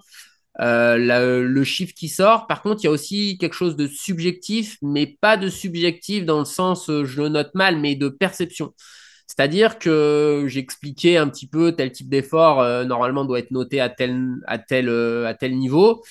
Quand un athlète commence à être un peu en surcharge, des fois, on se rend compte qu'il va avoir tendance à noter tout un peu vers le haut. Et hmm. ça, c'est une manière de voir quand même si... alors bien sûr, tu as passé une mauvaise journée au travail ton petit thème, ce qu'on appelle un peu tempo run, donc qui va être noté, on va dire 4-5. Bon, bah, peut-être des fois, si tu as passé une mauvaise journée, tu vas le noter à 6. Si tu le notes une fois de temps en temps à 6, ça va. Si chaque semaine, enfin, tu en fais peut-être pas chaque semaine, mais si régulièrement tu mets 6, voire 7, euh, typiquement des gens qui disent euh, je j'ai on dit bâcher mais j'ai abandonné ce genre de séance genre de séance normalement c'est sous maximal il n'y a pas de raison d'arrêter sur une séance de ce type là euh, donc ça, ça permet de voir quand même quand on, quand on bascule un petit peu. Après, il y a d'autres indicateurs. La fréquence cardiaque, c'est pas mal, c'est relativement facile à suivre. Le problème, c'est que c'est quand même soumis, la fréquence cardiaque, à pas mal de facteurs externes. La fatigue, par exemple Ouais, la, chaleur, euh, le, la fatigue du, système nerveux autonome. Donc, comment réagit ton, ta, ta cinétique de FC en fonction, voilà, si, si ton système parasympathique euh, domine ou pas. Euh, si tu vois, il y a une, vraiment une très grande différence. Quand on a beaucoup de fraîcheur, la, la fréquence cardiaque a tendance à monter vite. Quand on est dans un cœur d'entraînement, elle monte moins vite. Donc, si on est trop focus sur les chiffres, ben, ça peut avoir tendance à faire s'entraîner trop vite parce qu'on va chercher à être dans des zones qui, à certaines périodes d'entraînement, parce que bon, Florence hein, l'a expliqué, mais dans l'entraînement, on cherche à déstabiliser l'organisme pour créer des mhm. adaptations. Donc, il y a des moments où il y a une fatigue fonctionnelle qui est transitoire, une fatigue transitoire et qui va revenir à l'équilibre euh, à la fin du bloc d'entraînement et créer normalement une. On va chercher une surcompensation pour avoir un pic de forme. Donc après, ça, c'est chacun développe un petit peu les outils. Euh, moi, le conseil que je donnerais, c'est qu'il faut quand même trouver euh, la méthode qui, sur laquelle on va être, avoir une facilité à mettre en place au quotidien. C'est-à-dire qu'il y a des gens, ils sont très carrés, ils vont faire du suivi de leur fréquence cardiaque, pas de la variabilité de la fréquence cardiaque, donc faire des tests le matin, tous les matins. Il y a des gens chez qui, voilà, ça va être intégré dans leur routine, ils vont le faire. Il y a des gens chez qui, euh, moi par exemple, je l'utilise pas au quotidien parce que j'y arrive pas, donc je le fais parfois par quelques périodes parce que maintenant j'ai quelques bases, mais vraiment trouver la méthode qui euh, va être mise en place dans le temps parce que ce qui permet surtout d'être efficace, c'est les retours d'expérience et c'est l'expérience qui fait qu'on va être capable d'analyser des petites choses. Euh, voilà, après, il y a des choses très basiques euh, aussi dans la, dans la suivi de la charge. Pour moi, un des premiers indicateurs, c'est le sommeil. Mhm. Parce que le sommeil, ça, ça va être perturbé par l'entraînement. Et en fait, ça a un double effet, c'est que le sommeil, c'est ce qui permet aussi le plus avec l'alimentation, hein, les deux, enfin les trois piliers, c'est entraînement, sommeil, alimentation c'est vraiment des piliers qui vont vraiment permettre d'assimiler la charge parce que Florence a parlé de la charge externe. Euh, si tu fais beaucoup de charge externe, mais que à côté tu fais n'importe quoi et que tu n'assimiles pas ta charge externe, il y aura peu d'adaptation. Et globalement, il va vite y avoir un surentraînement. Donc le, le sommeil. Par contre, tu, me spoil, tu me spoil pas mon coup de cœur, s'il te plaît. Donc euh, du coup, ouais, vraiment, euh, les piliers, les trois piliers, c'est c'est oui, il faut s'entraîner, il faut suivre sa charge et, en, et ensuite les petits indicateurs sur le sommeil c'est, je pense, assez, assez important. Et, le dernier point, c'est, on va revenir peut-être à la base, mais la bonne charge, elle dépend avant tout de l'individu. C'est-à-dire que si tu veux être champion du monde, la bonne charge, n'est pas la même que si tu veux être finisher de l'UTMB. Euh, et en principe, ça ne s'adresse pas aux mêmes personnes, mais c'est quand même important de le, préciser, quoi, parce que je pense qu'avec les réseaux sociaux, il y a des gens qui veulent faire comme euh, certaines, je sais pas si on peut parler de stars dans le trail, mais certaines personnes reconnues. Comme Hugo Ferrari, quoi. Est-ce que tu veux qu'on parle de casquette verte Il y en a déjà parlé tout à l'heure.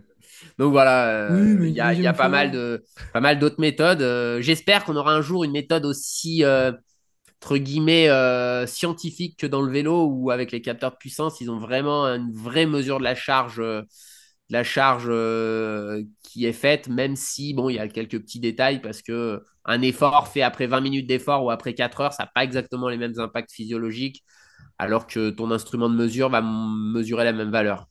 En sachant que l'équivalent pour la course à pied n'est pas, euh, n'est pas soit pas au point ou pas pertinent, c'est ça, le, capteur bah, de puissance en, fait, euh, course à pied entre elles du moins? En fait, en vélo, c'est un outil de mesure euh, vraiment physique. C'est-à-dire qu'il y a une jauge de contrainte, par exemple, dans ta pédale qui est déformée. Et là, il y a une estimation de la puissance qui est relativement juste à, à 1 ou 2% près euh, la marge d'erreur de, l'appareil de mesure.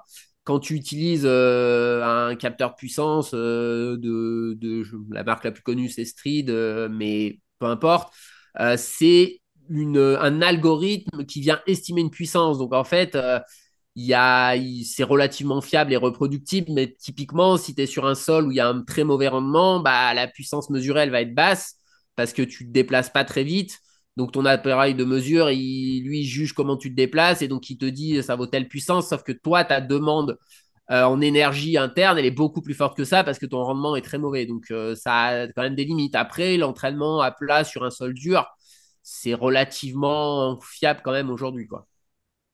Hugo, euh, je, dis ça sans, sans, sans, vouloir t'embêter, mais tu, tu, notamment, tu as parlé de l'année dernière où tu en avais trop fait. C'est quelque chose qui était assez récurrent dans ton, dans, ta, pratique, tu essayes d'évoluer dans ce sens-là. Comment tu as évolué dans ton appréhension de la charge d'entraînement qui était la tienne? En l'occurrence, encore une fois, avec un objectif in fine de, faire un ultra de 200 miles.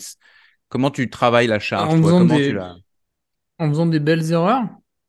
Mmh Moi, je m'en remets quand même à mon entraîneur euh, Patrick Bringer. Mais euh, c'est de l'entraînement à distance, donc on peut pas non plus euh, tout deviner. Puis euh, quelquefois il est euphorique, quelquefois je suis euphorique. donc il y a eu des réglages à faire. C'était pas mal. L'an passé, on, est, on a commencé à toucher du doigt des choses intéressantes. Et, et Nico parlait des sols durs. Eh bien, je fais l'erreur la plus basique déjà pour quantifier sa charge en athlétisme. En fait, là, je me suis inscrit en club. Et chaque année, les mecs regardent vraiment euh, combien de kilomètres ils ont couru. Et euh, moi, euh, j'avais un peu mal à un pied, donc j'ai stoppé la course à pied. Je me suis dit, c'est cool, ça fait la coupure hivernale. J'ai fait deux footings de 6 km, j'ai dit, oh, bah tout va bien. Et la semaine d'après, j'ai repris à courir, j'ai fait 80 bornes. Donc on est passé de 12 à 80 bornes. Et bah, à la surprise générale, j'ai eu mal au périostite. Donc depuis, bah, je réadapte. Voilà, je reviens un peu en arrière, je augmente, etc. Donc, euh, ouais, déjà des trucs très, très, simples comme ça. Et puis après, tout, ce que Nico a dit. Euh, et, du coup, ouais, je, je, je, je, re-regarde euh, maintenant un peu tout. je, je, je regarde vraiment mon kilométrage sur les semaines, le temps un peu passé à courir, le dénivelé aussi, voir s'il n'y a pas eu trop de variations entre ces trois trucs basiques. Et puis après, après on s'intéressera ouais, bah, à ce qu'a dit Nico, hein, tout ce qui est RPE pour aller vers Foster, etc. Et, et là, on peut s'amuser à citer euh, Nolio qui, qui l'intègre parfaitement à sa plateforme. Absolument, ouais. Euh, Pour, euh, encore une fois, le commun des mortels, la, grande majorité des amateurs, etc., qui n'ont pas nécessairement un entraîneur, qui ne sont pas encore euh, branchés sur, sur Nolio avec un entraîneur qui peuvent gérer qui, ça pour eux, c'est quoi le moyen le plus, le plus simple, en, gros? Parce que ils peuvent tout noter à peu près sur un carnet. Comment? Tu notes tout sur un carnet On faisait ça quand j'étais cadet. Non, mais tu notes tout, tu notes, tu vas, tu vas noter quoi? Tu vas, tu vas y aller à la. Ah bah, tu mets les kilomètres, les heures, le dénivelé. Euh, et ta perception tu peux mettre une note de 1 à 10. Et puis déjà, t'es pas mal. Bah, ah, ton application Garmin te le fait. Hein. À partir du moment où tu as une montre, tu le, on suppose qu'il n'y a pas de. Mais est-ce que, est-ce que c'est, j'aime bah, bien ta, ta, réflexion. En premier lieu, Flo, euh, juste Nico.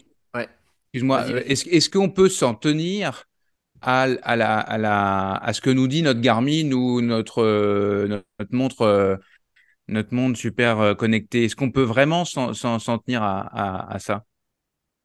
Parce que, est-ce que... Moi, je, moi, je pense que dans un premier temps, et puis je pense que Ludo, tu as sûrement un, un avis aussi vachement intéressant là-dessus, la montre, elle te permet de quantifier tes kilomètres les règles de progression pour le commun des mortels qui débute la course à pied, c'est à peu près, tu te plantes pas trop si tu lui dis d'augmenter de 20% son volume par semaine. Donc, bah, être dans des, être d'un quart d'heure sa sortie longue euh, par semaine, être dans des généralités comme ça au départ, c'est, c'est, voilà, ça peut être suffisant. Et puis après, bah, c'est sûr que de pouvoir enregistrer ta perception d'effort, elle permet d'ajuster encore un petit peu plus finement. Et puis de remarquer que si une semaine qui devait être facile à ta perception bah, est assemblée beaucoup plus difficile que ce qui était prévu, bah, à ce moment-là, ça permet d'ajuster à la baisse la, semaine d'après. Mais ça, euh, aujourd'hui, euh, enfin moi qui reçois beaucoup de coureurs au cabinet, la première chose que je leur demande, c'est qu'est-ce que vous avez changé? Ils me disent rien. Je leur dis donnez-moi votre euh, montre ou votre application sur votre téléphone. Ah, et je bah, directement. Ah bah je vérifie directement. Le coureur est menteur par définition. Donc soit je vais sur leur Strava, soit je vais sur leur application, et tu vois que trois semaines avant, il y a eu un pic de dénivelé, il y a eu un pic de volume, il y a eu un pic de vitesse c'est quasi, alors je schématise un petit peu, hein, euh, parce que je suis un peu provocatrice euh, de façon volontaire, mais c'est assez comme ça quand même. Avant de donner la parole à Ludo, Nico, tu voulais dire quelque chose? C'est exactement ce qu'a dit Florence. Ce que j'allais dire, c'est que pour moi, chez l'athlète un peu débutant, le premier euh, stress à surveiller en course à pied, c'est le stress mécanique, parce que c'est vraiment celui-là qui peut être problématique, parce qu'en fait, quand on débute, quand même assez peu de chances de se mettre en surentraînement vraiment physiologique, parce que les gens, ils ont, ils font pas des volumes monstrueux. Par contre, le stress mécanique, quand on débute, euh, on peut vite se blesser, parce que c'est hyper euh, traumatisant la course à pied. Et, Hugo, il a parlé de son, son expérience, et je me rappelle, il m'a envoyé un message, il me dit ouais, je mal au période, j'en ai marre et tout. Et du coup, euh, je regarde son olio et je lui fais Bah ouais, t'es passé de 12 à 80, c'est peut-être pour ça que t'as mal au période. J'avais pas vu, j'avais pas vu. ouais, mais c'est un peu basique parce que en fait, on a, on a des. Souvent, nous, quand on s'entraîne beaucoup, tu vois, on passe de. On s'entraînait 130 euh, bornes, tu vois, à la fin de la prépa. Euh, on a fait une longue course et puis on coupe un petit peu. Et puis, alors bon, quand tu coupes moins de 15 jours, ça va encore. Mais des fois, on coupe trois semaines et puis bon, ça passe vite, tu comptes pas. Et bon, c'est pas si loin dans ton esprit. Tu dis, ah, mais je courais 120 euh, bornes dans la semaine, euh, je peux bien faire 50 bornes. Sauf que ton corps s'est désadapté. Et même si tu te blesses moins forcément qu'un débutant, il faut quand même faire attention à cette euh, variation de charge. Et le dernier petit tips personnellement sur moi, c'est qu'à partir d'un certain volume, je peux faire varier assez librement mon volume sur des courtes périodes en tout cas. Ludo, euh, Est-ce que tu veux complémenter? Je, je, je, voulais je, voulais T'as été, dur été dur avec moi hein, parce que là, tu repasses la, la, parole à Nico qui a un puits de science et tout ça. Et du coup, ils non, ont, tout. Non, parce que toi aussi, à ta façon, je voulais, je voulais te t'interroger sur l'aspect psychologique. Tu vois, le, le, Hugo qui, qui, peut être un peu foufou par moment, euh, ou euh, à, l'image de pas mal de coureurs qui sentent d'un seul coup super en forme. Prenons l'exemple de, pas, pas, pas d'Hugo, mais de quelqu'un qui se sent super en forme, qui qui n'a pas vraiment euh, pris, euh, qui fait pas trop attention à sa charge et qui, par contre, se fait confiance en disant euh, ah, Je suis tellement en forme, je vais en bouffer cette semaine. Puis qui se fait une, une, semaine de cochon en, en, en, psychologie. qu'est-ce que, qu'est-ce que tu vas, qu'est-ce qu'il faut faire? Est-ce qu'il faut se retenir? Qu'est-ce qu'il faut faire quand on a une, le feu là? Bah, Quand tu as le feu, en général, si si tu si es dans un bon état d'esprit, que tu augmentes ta charge, que tout se passe bien, c'est rare que tu te blesses.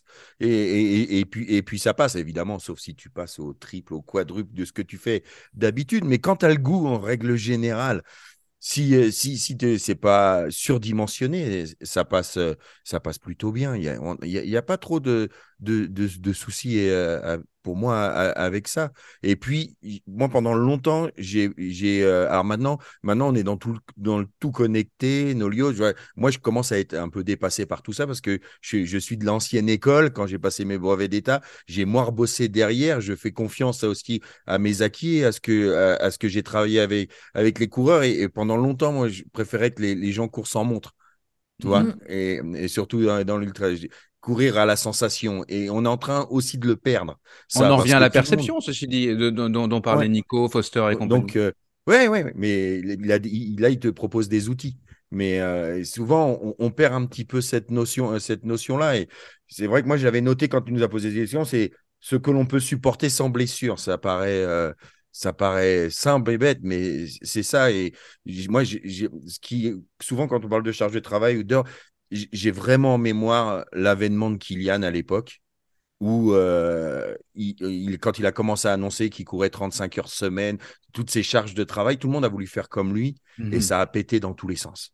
C'était que élite, pas élite, tout le monde a voulu faire comme Kiki à un moment en se disant, mais c'est ça. Sauf que lui, il on l'a déjà dit dans les émissions, il a monté crescendo, il passe 12, 20, et puis ainsi de suite, quoi. Et ça, reste toujours, euh, et c'est ce qu'on a dit tout à l'heure, c'est l'expérience et les, euh, on a la chance maintenant, euh, grâce aussi à, l'Internet, on, peut tout savoir. Tu peux être débutant et tu peux commencer. Maintenant, tu, tu cliques et on te donne un programme euh, très rapidement. En l'occurrence, le, programme de la clinique du coureur euh, mm. est, parfait parce que peut-être un peu trop conservateur, comme disait Nico tout à l'heure, mais il vaut mieux être trop conservateur et pas se blesser que, que de prendre un programme. Euh, quel, quel athlète, quel athlète de haut niveau, pas de haut niveau, d'anonyme, qui ne s'est pas blessé dans. Ça n'existe pas. On fait tous des erreurs à des moments. On essaye des choses, on, apprend. C'est comme ça. C'est quand je parlais d'expérience tout à l'heure, c'est aussi ça. Je veux dire, Nico s'est blessé, Hugo, Flo s'est blessé, moi je me suis blessé. ça, fait partie aussi de la carrière de, du sport. on essaye de limiter évidemment, mais on, fait, on fait tous à des moments des erreurs. Hein. On charge trop, on est un peu trop confiant. Euh, voilà, il faut pas que ça devienne dramatique, c'est tout. Quelqu'un veut compléter sur Ouais, moi j'allais dire, ce, qui, euh, ce qui est pas dramatique, c'est de se blesser. Ce qui est plutôt euh, problématique, c'est de tomber en, état de surentraînement, où là, quelque part, euh, on est, c'est un petit peu un burn-out, pour faire simple pour nos auditeurs, c'est un petit peu un burn-out de notre physiologie, c'est-à-dire que notre corps n'accepte plus d'être stressé physiologiquement et ne peut plus produire répondre à des demandes d'efforts. et là, ça peut être dramatique parce que c'est souvent quand même en lien aussi avec euh, une désociabilisation, euh, un, phénomène dépressif.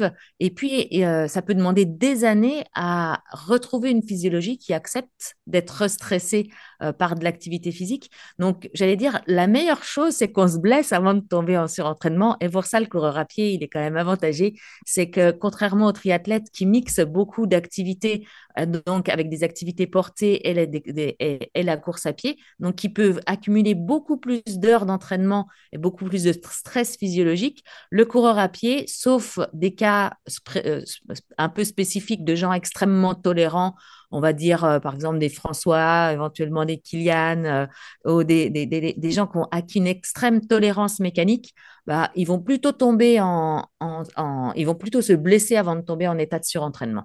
Donc, quelque part, ça nous préserve. Et donc, peut-être mot de la fin, la récupération absolument essentielle dans, pour tout entraînement, pour maîtriser la charge aussi et, assimiler euh, le stress qu'on s'est, entre guillemets, infligé. Ouais, moi je dirais la récupération, puis quelque chose qui est cher aussi à, à Tom Tom, c'est euh, l'entraînement doit rester la priorité des choses accessoires. Nico, il est souvent cité, euh, Thomas. Quand bah ouais, il dit des choses bien quand même. ouais, non, moi ce que je dirais, c'est qu'en fait, dès qu'on va aller dans ces problématiques-là, c'est qu'on est sur des charges d'entraînement quand même importantes. Et dès qu'on est sur des charges d'entraînement importantes, il faut vraiment comprendre qu'il n'y a pas que l'entraînement il y a tout ce qui va à côté, euh, le sommeil, l'alimentation, euh, faire des bilans réguliers pour voir s'il n'y a pas des carences, parce que quand on tombe en principe en surentraînement, c'est qu'il y a aussi des choses qui sont carencées, qui font que le corps supporte pas, parce que globalement, avant d'aller faire une charge qu'aucun humain euh, tolère, quand t'es pas, enfin, moins que tu sois Kylian, mais sinon, Kylian, il tolère des charges que personne ne fait. Donc, humainement, c'est possible de tolérer ça. Par contre, c'est vraiment aussi faire attention à, à comment on s'alimente quand on fait des énormes semaines d'entraînement c'est, je dis ça en rigolant, hein, mais euh, une Ferrari ou une Formule 1, euh, ça marche pas avec le même carburant qu'une Clio, mhm. sans, que ce soit péjoratif. Hein, mais vraiment, garder, garder ça à l'esprit. Euh, si tu veux aller faire des charges extrêmes, faut aussi suivre tout ce qui est à côté. Sinon, à un moment donné, ça finit dans le mur. quoi.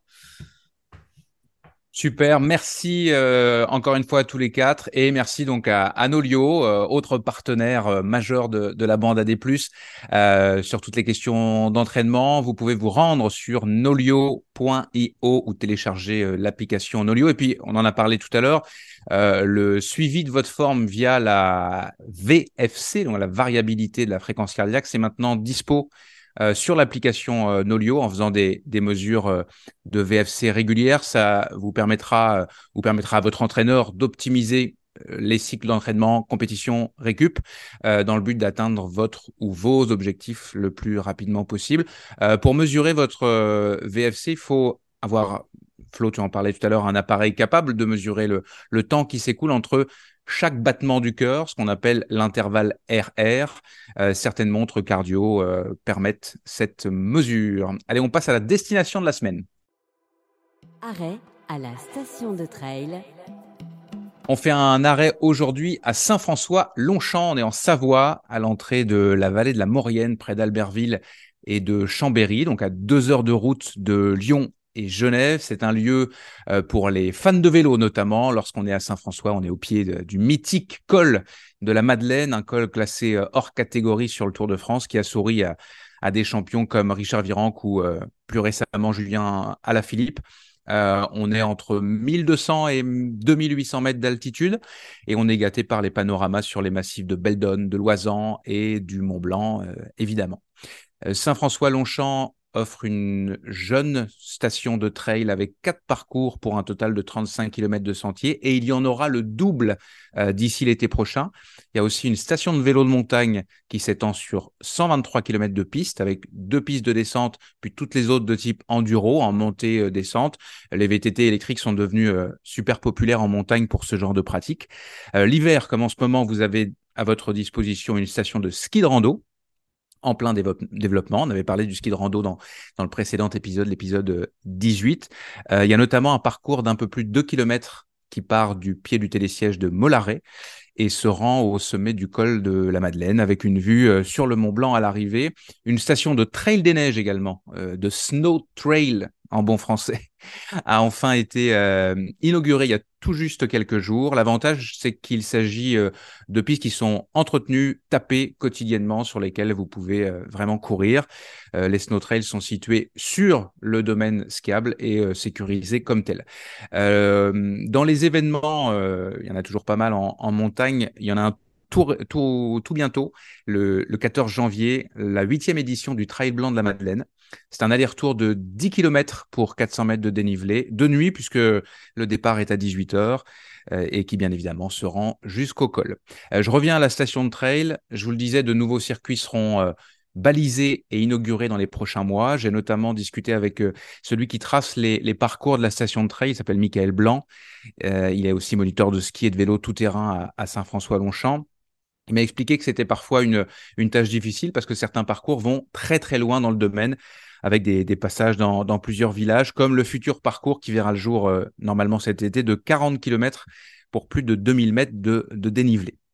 Euh, ce qui ressort de cette euh, station de trail de Saint-François-Longchamp, c'est le côté sauvage, loin des pylônes de remontée mécanique et en même temps un côté accessible. Il pas besoin d'être un coureur expert ou un, montagnard aguerri pour aller s'amuser euh, et profiter de la montagne en courant. De même, la station au sens large mise sur la convivialité puis le côté familial et tient à se démarquer euh, de l'usine, euh, enfin de, l'image d'usine à ski qui colle à certaines euh, stations savoyardes. Depuis le pied de la station, on peut contempler le glacier de l'Étendard, c'est un des points culminants du massif des Grandes Rousses, et la chaîne de Beldon qui est en face de nous quand on est au, pied de la station. vous avez à gauche, je crois, le massif de la Vanoise, le, Cheval Noir, et le, à droite le, massif de euh, Lausière. J'espère que je dis pas de bêtises. Dans tous les cas, si je dis de bêtises, c'est l'inverse. euh, L'un des points forts, c'est que Saint-François-Longchamp est accessible facilement en transport en commun. Il y a des bus qui font la navette tous les jours depuis euh, la gare de Lyon, par exemple. Et puis, si vous venez de Paris en, TGV, euh, depuis la gare de Saint-Jean-de-Maurienne, il euh, n'y a pas de souci non plus. Euh, outre les familles, ce sont les sportifs urbains amateurs de sport en plein air qui viennent à Saint-François-Longchamp et qui privilégient des, des courts séjours comme le, week-end pour faire un, gros bloc d'entraînement en montagne. Quand on est en ville, ça peut être sympa. Les sentiers sont relativement peu techniques. Ils sont faciles aux abords de la station. Euh, mais les trailers expérimentés ont quand même de quoi euh, bien s'amuser avec notamment le parcours numéro 3, ça s'appelle le Colombin, un parcours rouge de 15 km et 700 mètres de dénivelé positif qui fait une boucle dans le massif de la Lausière aux portes d'une zone Natura 2000, donc c'est très préservé. Euh, on grimpe à 2236 mètres d'altitude jusqu'au col de Montjoie. Euh, parmi les points d'intérêt, il y a un superbe lac, le lac de Grande Léchère sur les hauteurs de Montgelafray.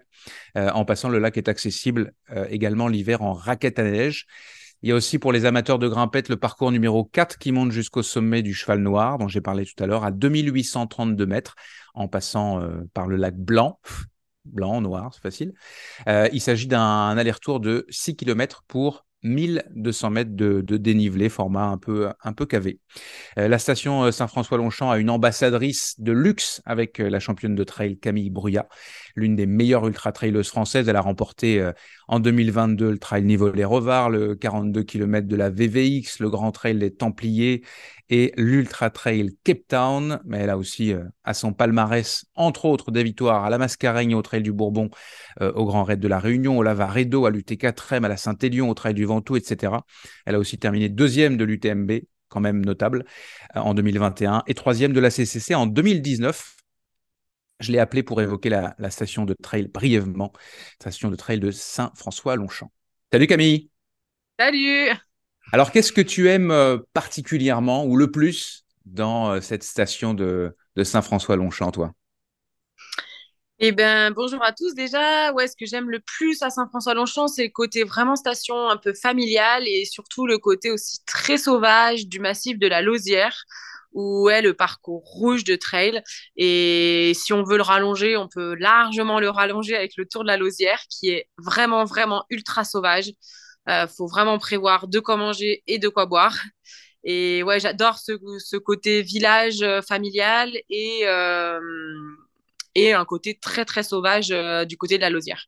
C'est ce que nous expliquait Michael qui trace les, les, les, sentiers. Il est en train de le développer et, il a de quoi s'amuser, mais ça prend du temps parce que justement, ça peut être long. Et le, le prochain parcours va être particulièrement long. C'est quoi ton parcours préféré ou tes parcours préférés ou ce que tu aimes faire quand tu es euh, à Saint-François-Longchamp, toi? Ben, ça dépend le type d'entraînement que je veux faire. C'est vrai que si je veux faire une sortie longue, bah, je vais avoir tendance à aller du côté de la Lausière sur le parcours rouge. Et puis si je veux me challenger un petit peu, euh, le parcours noir sur, du, sur le cheval, euh, cheval noir est très intéressant. Euh, c'est un kilomètre vertical qui part de la station et il y a de magnifiques vues même pendant, pendant le kilomètre vertical. Les sentiers sont comment? J'ai parlé un peu plus tôt que c'était des sentiers assez accessible, assez facile techniquement. Est-ce que tu confirmes ça? Ça ressemble à quoi euh, concrètement? Ouais, c'est très très varié. Euh, il y a des sentiers très accessibles euh, sur le parcours bleu, sur le parcours vert, en forêt, sur sur la Grande Léchère ou des choses comme ça. Mais par contre, sur le parcours du Cheval Noir, il y a quand même un passage à la descente assez technique. Il y, a, vraiment tout. Il y, a, a pour, pour, tout le monde, mais c'est vraiment vraiment le cas. Ouais, même sur le parcours rouge. donc il y a du technique, il y a du rocher, il y a du roulant petit single, il y a des belles vues, il y a de la forêt, il y a euh, ouais, franchement, il y a le choix. De tout ce qu'on aime quoi. ouais. Et alors, on va pouvoir te retrouver euh, enfin les gens qui aiment le trail et le yoga ont la possibilité de, passer un peu de temps avec toi. Tu donnes un, stage au mois de mai Est-ce que tu peux nous en dire plus? Donne envie aux gens de, de venir te retrouver là-bas au mois de mai. Ça ressemble à quoi un stage avec toi? Ouais, bah, ça fait depuis l'année dernière qu'on organise euh, des stages. On a fait notre première édition l'année dernière au mois de juillet à Saint-François-Longchamp, euh, où on a été super bien accueillis. C'est vrai que c'est beaucoup, un week-end de partage où on va faire des sorties en montagne, euh, quand même en altitude, parce que Saint-François c'est déjà à 1006, donc on monte souvent au-dessus. Et, et, euh, et, puis voilà, des moments de détente à la balnéo euh, de la station. Super. Merci Camille. Je te souhaite aussi euh, une bonne saison. Ça va être quoi tes, tes, points forts de la saison Là, je te, je pense pas que je te fais un piège en te demandant ça. non, bah non, la, au moins le début à peu près calé. Je retourne sur la Western States aux États-Unis cette année. Donc, euh, donc... Dixième, euh, dixième en 2022 pour ta première expérience. Dixième en 22, voilà. L'idée c'est de, d'aller euh, redécouvrir avec un peu plus d'expérience cette, cette longue course dans les canyons californiens. Super. Pour plus d'infos et le détail des parcours des stations de trail, mais aussi euh, de trail sur neige, de vélo de montagne ou de ski de randonnée, je vous invite à vous rendre sur le site web onpiste.com ou l'application OnPiste. Coup de cœur, ou coup de pompe Allez, les coups de cœur et les coups de pompe, je commence avec Flo. Ton coup de cœur, Flo, parce que toi, tu as toujours des coups de cœur. ouais, alors mon coup de cœur, en fait, euh, j'ai la chance de croiser pas mal de, de, spécialistes, euh, médecins, kinés, médecins du sport, etc. Et il y a un, une asso que j'adore, euh, avec qui j'adore partager, c'est l'AKR, c'est l'Association des kinés du rugby. Donc, vous allez me dire qu'est-ce que ça vient faire dans le podcast? Je vous assure, c'est des gars super sympas. Ils font, ils ont toujours un match euh, en marge de leur, euh, de leur rassemblement. Ils boivent des bons coups. Ils aiment la, bonne, euh, la bonne bouffe et c'est souvent des, des, moments de convivialité assurés. Alors, mon coup de cœur, c'est pas pour la KR directement. Mon coup de cœur, c'est pour Pierre Broussin, qui est un médecin somnologue qui a commencé des consultations au Medical Stadium de Mérignac. Et en fait, il nous a fait une présentation à l'occasion de la dernière euh, rencontre de l'AKR et j'ai adoré son titre parce que le titre de sa présentation parce qu'en fait il nous disait que avant d'être sportif de haut niveau il faut être un dormeur élite. Et ça j'ai trouvé la formule euh, assez géniale. Et après avoir pas mal discuté avec lui, euh, bah, voilà, il nous présentait un certain nombre de données, comme le fait que par rapport à il y a 50 ans, la moyenne des Français dorment une heure de moins, que c'est surtout sur la première partie de la nuit que s'est faite cette diminution euh, du sommeil, et puis que bah, le manque de sommeil peut augmenter d'une fois, 7 la probabilité de te blesser, donc c'est quand même euh, extrêmement important. Euh, et pour terminer sa présentation, il disait qu'il n'y avait pas meilleur dopage que de dormir parce que c'était pendant le sommeil que se produisait euh, la majorité de notre production euh, hormonale. Euh, donc, clairement, il y avait. Enfin, pour moi, je suis aussi assez persuadée avec toutes les, rencontres que j'ai faites et les spécialistes que j'ai écoutés que le sommeil va faire partie intégrante de notre thérapie de demain en tant que, en tant que professionnel de la santé. Donc voilà, je voulais mettre à l'honneur Pierre.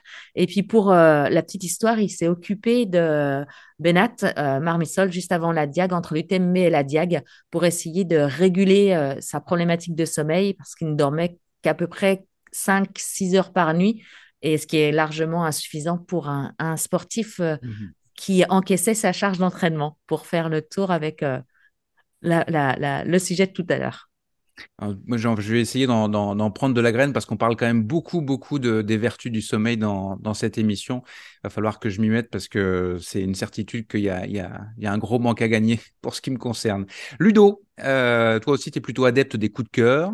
Ouais, j'en ai plusieurs, je crois. Déjà, avant d'attaquer les, les, les, coups de cœur, les coups de pompe, euh, pour parler, quand j'ai passé euh, le brevet d'état de, euh, sport pour tous, on parlait de chronobiologie de l'enfant et je me souviens, il y, a, il y, a, déjà 30 ans, on disait que euh, pour les, euh, les primaires, les enfants qui dormaient plus de 10 heures par nuit, c'était 87% de réussite à l'école en pourcentage. Et plus et moins les enfants dormaient et plus on était dans l'échec scolaire déjà à l'époque. Et enfin voilà c'est je suis pas étonné d'entendre que le sommeil est voilà on dit qui d'ordine. Capital. Donc, euh, Fondamental. Exactement.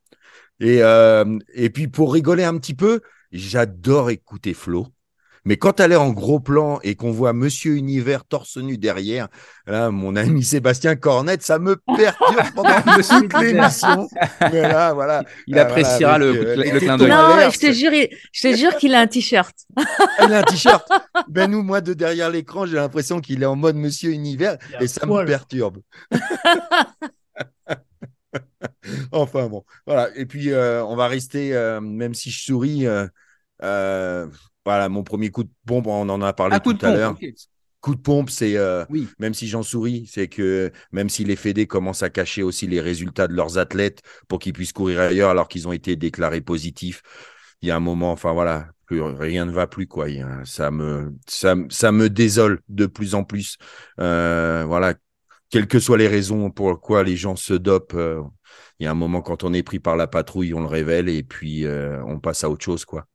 On, est sanctionné et on vient, Kenny et on vient Hammer, pas courir et on vient pas courir. Donc euh, ça, c'était mon, mon coup de gueule. Mais bon, j'ai. Oui, parce que la- Esther, la- Esther Chesang, elle, elle le savait qu'elle était, euh, Exactement. qu'elle était suspendue. C'était, Donc euh, voilà. incroyable. Mais je me lui mets, je lui jette pas que la pierre à elle, quoi. Je veux dire, c'est même quand euh, la Fédé derrière aussi couvre tout. Enfin bon, tu vois, c'est, ça devient une industrie, quoi.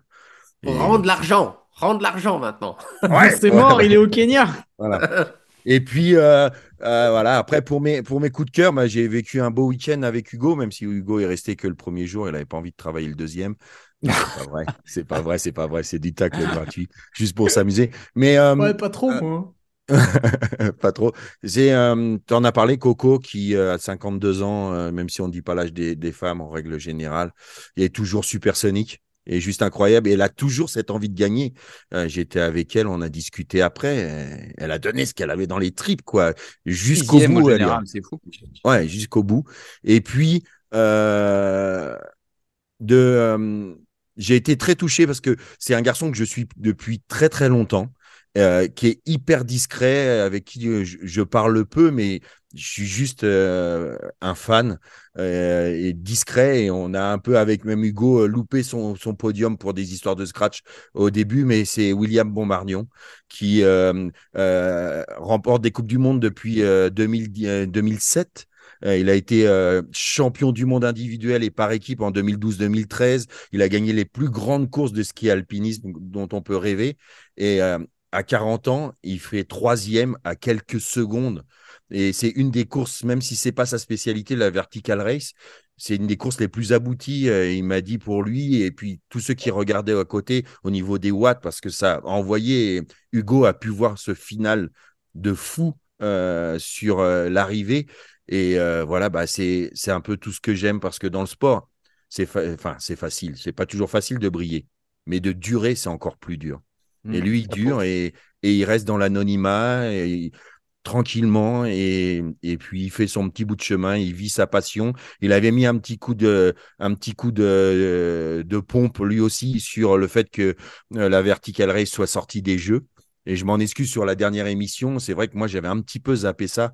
Euh, je pensais que la verticale était encore au jeu et non, j'avais loupé un épisode. Il y a juste le sprint et, l'individuel. Exactement. Juste euh, le sprint et voilà. Et, et non, non, non, il y aura le, sprint par et le relais. équipe et sprint. Voilà. Il n'y a pas d'individuel, justement. Non, il n'y a pas d'individuel. C'est pour ça que ça râlait. On sera sur le, le format de dimanche là, euh, des championnats de France, c'est-à-dire euh, le relais mixte. Ok. Voilà. Donc, euh, mais voilà, c'est mon coup de cœur, c'est c'est pour, euh, c'est pour Willy. Hugo. Eh ben, le coup de cœur et pompe se passe à Courchevel pour moi aussi, avec euh, mon ami Ludo. Alors moi, c'est pas William Bombardion, c'est Jim Wamsley, parce que Mhm. le gars, il s'est mis au ski, euh, pff, je sais plus quand, mais il y a pas longtemps. Bon, on peut dire hiver, que c'est quand cas. même cet hiver qu'il a vraiment commencé, même s'il en avait fait un tout petit peu aux États-Unis avant. Euh, bon, il sait pas descendre, hein, ça, on va pas se le cacher. Mais euh, sur la verticale, bon, il faut quand même, euh, voilà, t'as quand même des skis au pied. Euh, voilà, faut manœuvrer au sein d'un peloton où les mecs ont des skis au pied. En plus, je crois que tu me confirmeras, Ludo, mais il est pas parti un peu en retard, Jim? Si. Ouais. Si, si, il fait partie Il des dix derniers qui n'avaient pas été euh, bipés, tu sais, parce que l'heure c'est l'heure et le départ. Oui, ne il pouvait- savait n'a pas qu'il fallait contrôler l'arva. Ouais, voilà, il y a eu, ils étaient 10, 10 à être pas, bah, ça se joue à rien, hein. c'est quelques secondes, mais quand même. Ouais, mais du coup, il a dû doubler les mecs. Il y avait quand même un Ah oui. peloton de 90 coureurs, euh, bon, avec des skis au pied. Enfin, c'est pas évident. Et le gars arrive 11e, juste derrière Baptiste Elmenreich, qui est né à Chamonix, qui a fait ça toute sa vie. Grand, grand spécialiste, ouais. ouais, et qui sera peut-être, en tout cas, on lui souhaite à Baptiste, qui sera peut-être sélectionné aux Jeux Olympiques. Alors les gars t'expliquent que oui, mais avec la neige qu'il y avait, on pouvait courir avec les skis. Ouais, non mais quand même, le mec, ça fait ça fait un mois qu'il touche vos trucs là et il arrive onzième quoi. Donc euh, excellent quoi, j'ai adoré. Et euh, par contre, bah, en arrivant à Courchevel, avec Ludo, on se gare et tout euh, au parking couvert, on fait gaffe. Ludo, il manœuvre, il prend au moins cinq minutes pour bien garer son véhicule, pile poil dans la place, bien droit. Il fait gaffe que le mec d'à côté puisse ouvrir sa porte, tout ça on marche un petit peu et là en fait il y a alors ça s'invente pas il avait un SUV il y a un mec qui s'est pas emmerdé il s'est garé sur deux places tu vois comme ça il n'avait pas à manœuvrer il n'y avait pas de problème donc euh, superbe voilà merci hein parce que si tout le monde fait ça il y a deux fois moins de place déjà qu'il n'y en a pas beaucoup donc voilà c'est un peu le coup de pompe euh, les gars qui arrivent comme ça là, hop et qui prennent un... avec le manque de respect qui va bien Ouais. Alors tu peux décliner ça au trail, tu sais, quand t'as un bénévole qui te dit ouais, faut se garer ici, puis toi en fait tu passes et tu vas te foutre à côté euh, du départ en gênant. Avec Ludo, on a souvent ça au micro. Euh, oui, telle voiture, elle est au milieu, les secours peuvent pas passer, etc., etc. Donc un peu de civisme, quoi. Bien, on termine avec. Euh, enfin, on termine. Je vais avoir un petit coup de cœur aussi, mais Nico. coup de cœur, je pense. Hein. Ouais, coup de cœur. On reste sur la neige, hein, cette époque, même si on n'est pas tombé beaucoup en ce début d'hiver, mais, mais elle arrive. Euh, pour, le, pour le ski de fond euh, français, euh, pour ceux qui sont un peu amateurs, il y avait, il y avait le tour de ski ces derniers jours qui s'est terminé hier au sommet de l'Alpe Tcherny. Pour ceux qui n'ont jamais vu, en gros, il remonte une, ski, une piste de ski de rouge, hein, si je dis pas de bêtises, avec des passages à 26-28%. En, ski de fond, hein, pas en ski alpinisme. En ski de fond, vous essaierez un jour, vous, vous verrez. Euh, euh, et, donc, il y a eu la première victoire française euh, de l'histoire du, ski de fond féminin avec Delphine Claudel qui s'est imposée en haut de, de l'Alpe Tcherny. Donc, une, super victoire. Et, j'associerai à, cette victoire aussi la belle densité du, ski de fond français. Il y a une énorme équipe de, sur le sprint avec Richard Jouve qui avait gagné le, petit globe de la spécialité l'année dernière. Et puis là, au sommet de l'Alpe, les, poids plumes un petit peu euh, sont un peu à la fête, hein, vu qu'il y, a beaucoup de dénivelé comparativement aux épreuves classiques. Euh, avec un beau podium pour, euh, pour Jules Lapierre, troisième de, de, cette dernière étape du Tour de ski. Et puis Hugo Lapalu qui a dû faire 7 ou 8 et Clément Paris dixième. Donc trois Français dans le top 10. C'est beau au milieu de globalement de l'armada norvégienne. Mais, mais c'était super sympa. Moi qui suis fan des, sports d'endurance j'ai pris beaucoup de plaisir devant mon écran à, voir les Français briller euh, dans, cette discipline qui est, euh, un peu méconnue peut-être en France, euh, mais qui regorge de, de talent avec des, vraiment des très très gros moteurs. et, puis, et puis voilà, c'est vraiment un beau sport, moi je trouve, parce que pour faire un peu de ski de fond, on mesure pas forcément quand on n'a pas fait, mais la technique est quand même vraiment impressionnante. quoi. C'est vraiment le moment, euh, pour rebondir sur ta première phrase, c'est vraiment le moment de devenir amateur de, de ce qu'ils font, au moins à, regarder le, le, ces acteurs-là euh, briller. Et puis, euh, on, a, on a un sport qui est très populaire en ce moment, c'est le biathlon, probablement plus populaire que, que le mmh. ski de fond, où, les, où les Français brillent, brillent pas mal aussi sur la chaîne L'équipe, on est, on est gâté de ce point de vue-là. Et pour le ski de fond, je pense que c'est la chaîne Eurosport hein, où on retrouve la plupart des, Ouais, tout à fait. de ski de fond. L'Eurosport incontournable pour ceux qui aiment les sports d'hiver, quand même, globalement, euh, c'est c'est quand même vraiment la chaîne à avoir, euh, en tout cas euh, durant l'hiver, pour ceux qui sont passionnés des, sports d'hiver. Je boucle la boucle personnellement. J'aimerais attirer votre attention sur le nouveau documentaire de Jérôme Binet. C'est un réalisateur québécois qui est plutôt spécialisé dans les aventures euh, et la course à, pied. Moi, j'ai eu le plaisir de, collaborer avec lui au cours des dernières années. J'aime beaucoup euh, ce qu'il fait, son travail. Euh, c'est notamment lui qui avait signé le doc Confiné sur la traversée de la Gaspésie par euh, Mathieu Blanchard via la, partie québécoise du sentier international des Appalaches. C'est un sentier euh, super technique euh, et, très sauvage de 650 km pour environ 25 000 mètres de dénivelé. Et pour la petite histoire, c'est le premier sentier qui est entre guillemets labellisé GR euh, en Amérique du Nord, c'est le GRA1. Euh, Jérôme a de nouveau suivi Mathieu Blanchard l'hiver dernier, donc 2022, dans son expédition polaire cette fois, avec euh, Laurie Lag qu'il avait rencontré sur le marathon des sables. Les deux athlètes ont affronté des conditions de froid assez extrême pour euh, parcourir en ski nordique le, cratère du lac euh, Manicouagan, que l'on surnomme euh, l'œil du Québec. ceux qui écoutent le, podcast Dans mon bain de, Mathieu Blanchard ont déjà eu un aperçu de ce que les deux garçons ont vécu.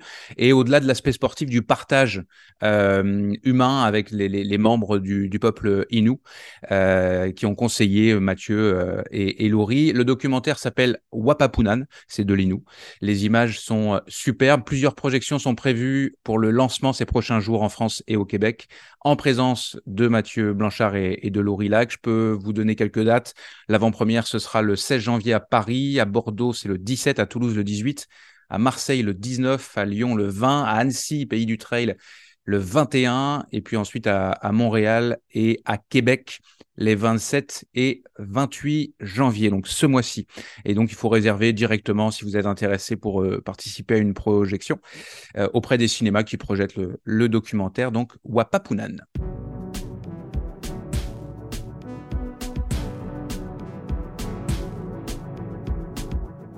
C'est la fin de cette 19e euh, émission de la bande AD+. Un gros merci à tous les quatre, Ludo Collet, Hugo Ferrari, Nico Martin et Florence Morisseau. Merci à tous. Ciao, ciao. Salut, Nico. À, tous. à bientôt. La bande AD+, c'est une émission présentée par Distance Plus. Je suis euh, Nicolas Fréré, j'ai le plaisir de produire et d'animer ce talk show. Un grand merci aux partenaires officiels de la première saison de la bande AD+. Merci donc à la clinique du coureur, à NAC, à Nolio et au réseau des stations de trail que vous pouvez retrouver sur le site web ou l'application OnPiste. Le design sonore de la bande AD+, est signé Lucas Aska Enessi et la couverture de l'émission est l'œuvre de Mathieu Forichon de Desbosses et les Bulles. Et puis l'émission est réalisée techniquement à distance depuis euh, Montréal au Québec par les productions Arborescence. Merci à Laurie Beck qui était aujourd'hui aux manettes et qui fignole l'enregistrement avant la diffusion. Et merci à, vous, chers web spectateurs et chers euh, auditeurs, de nous suivre euh, ou de nous écouter. Pensez à nous suivre sur les réseaux sociaux, à vous abonner au, au, podcast sur la plateforme de votre choix, celle que vous préférez. Et puis on se retrouve dans 15 jours. À plus dans la bande à des plus.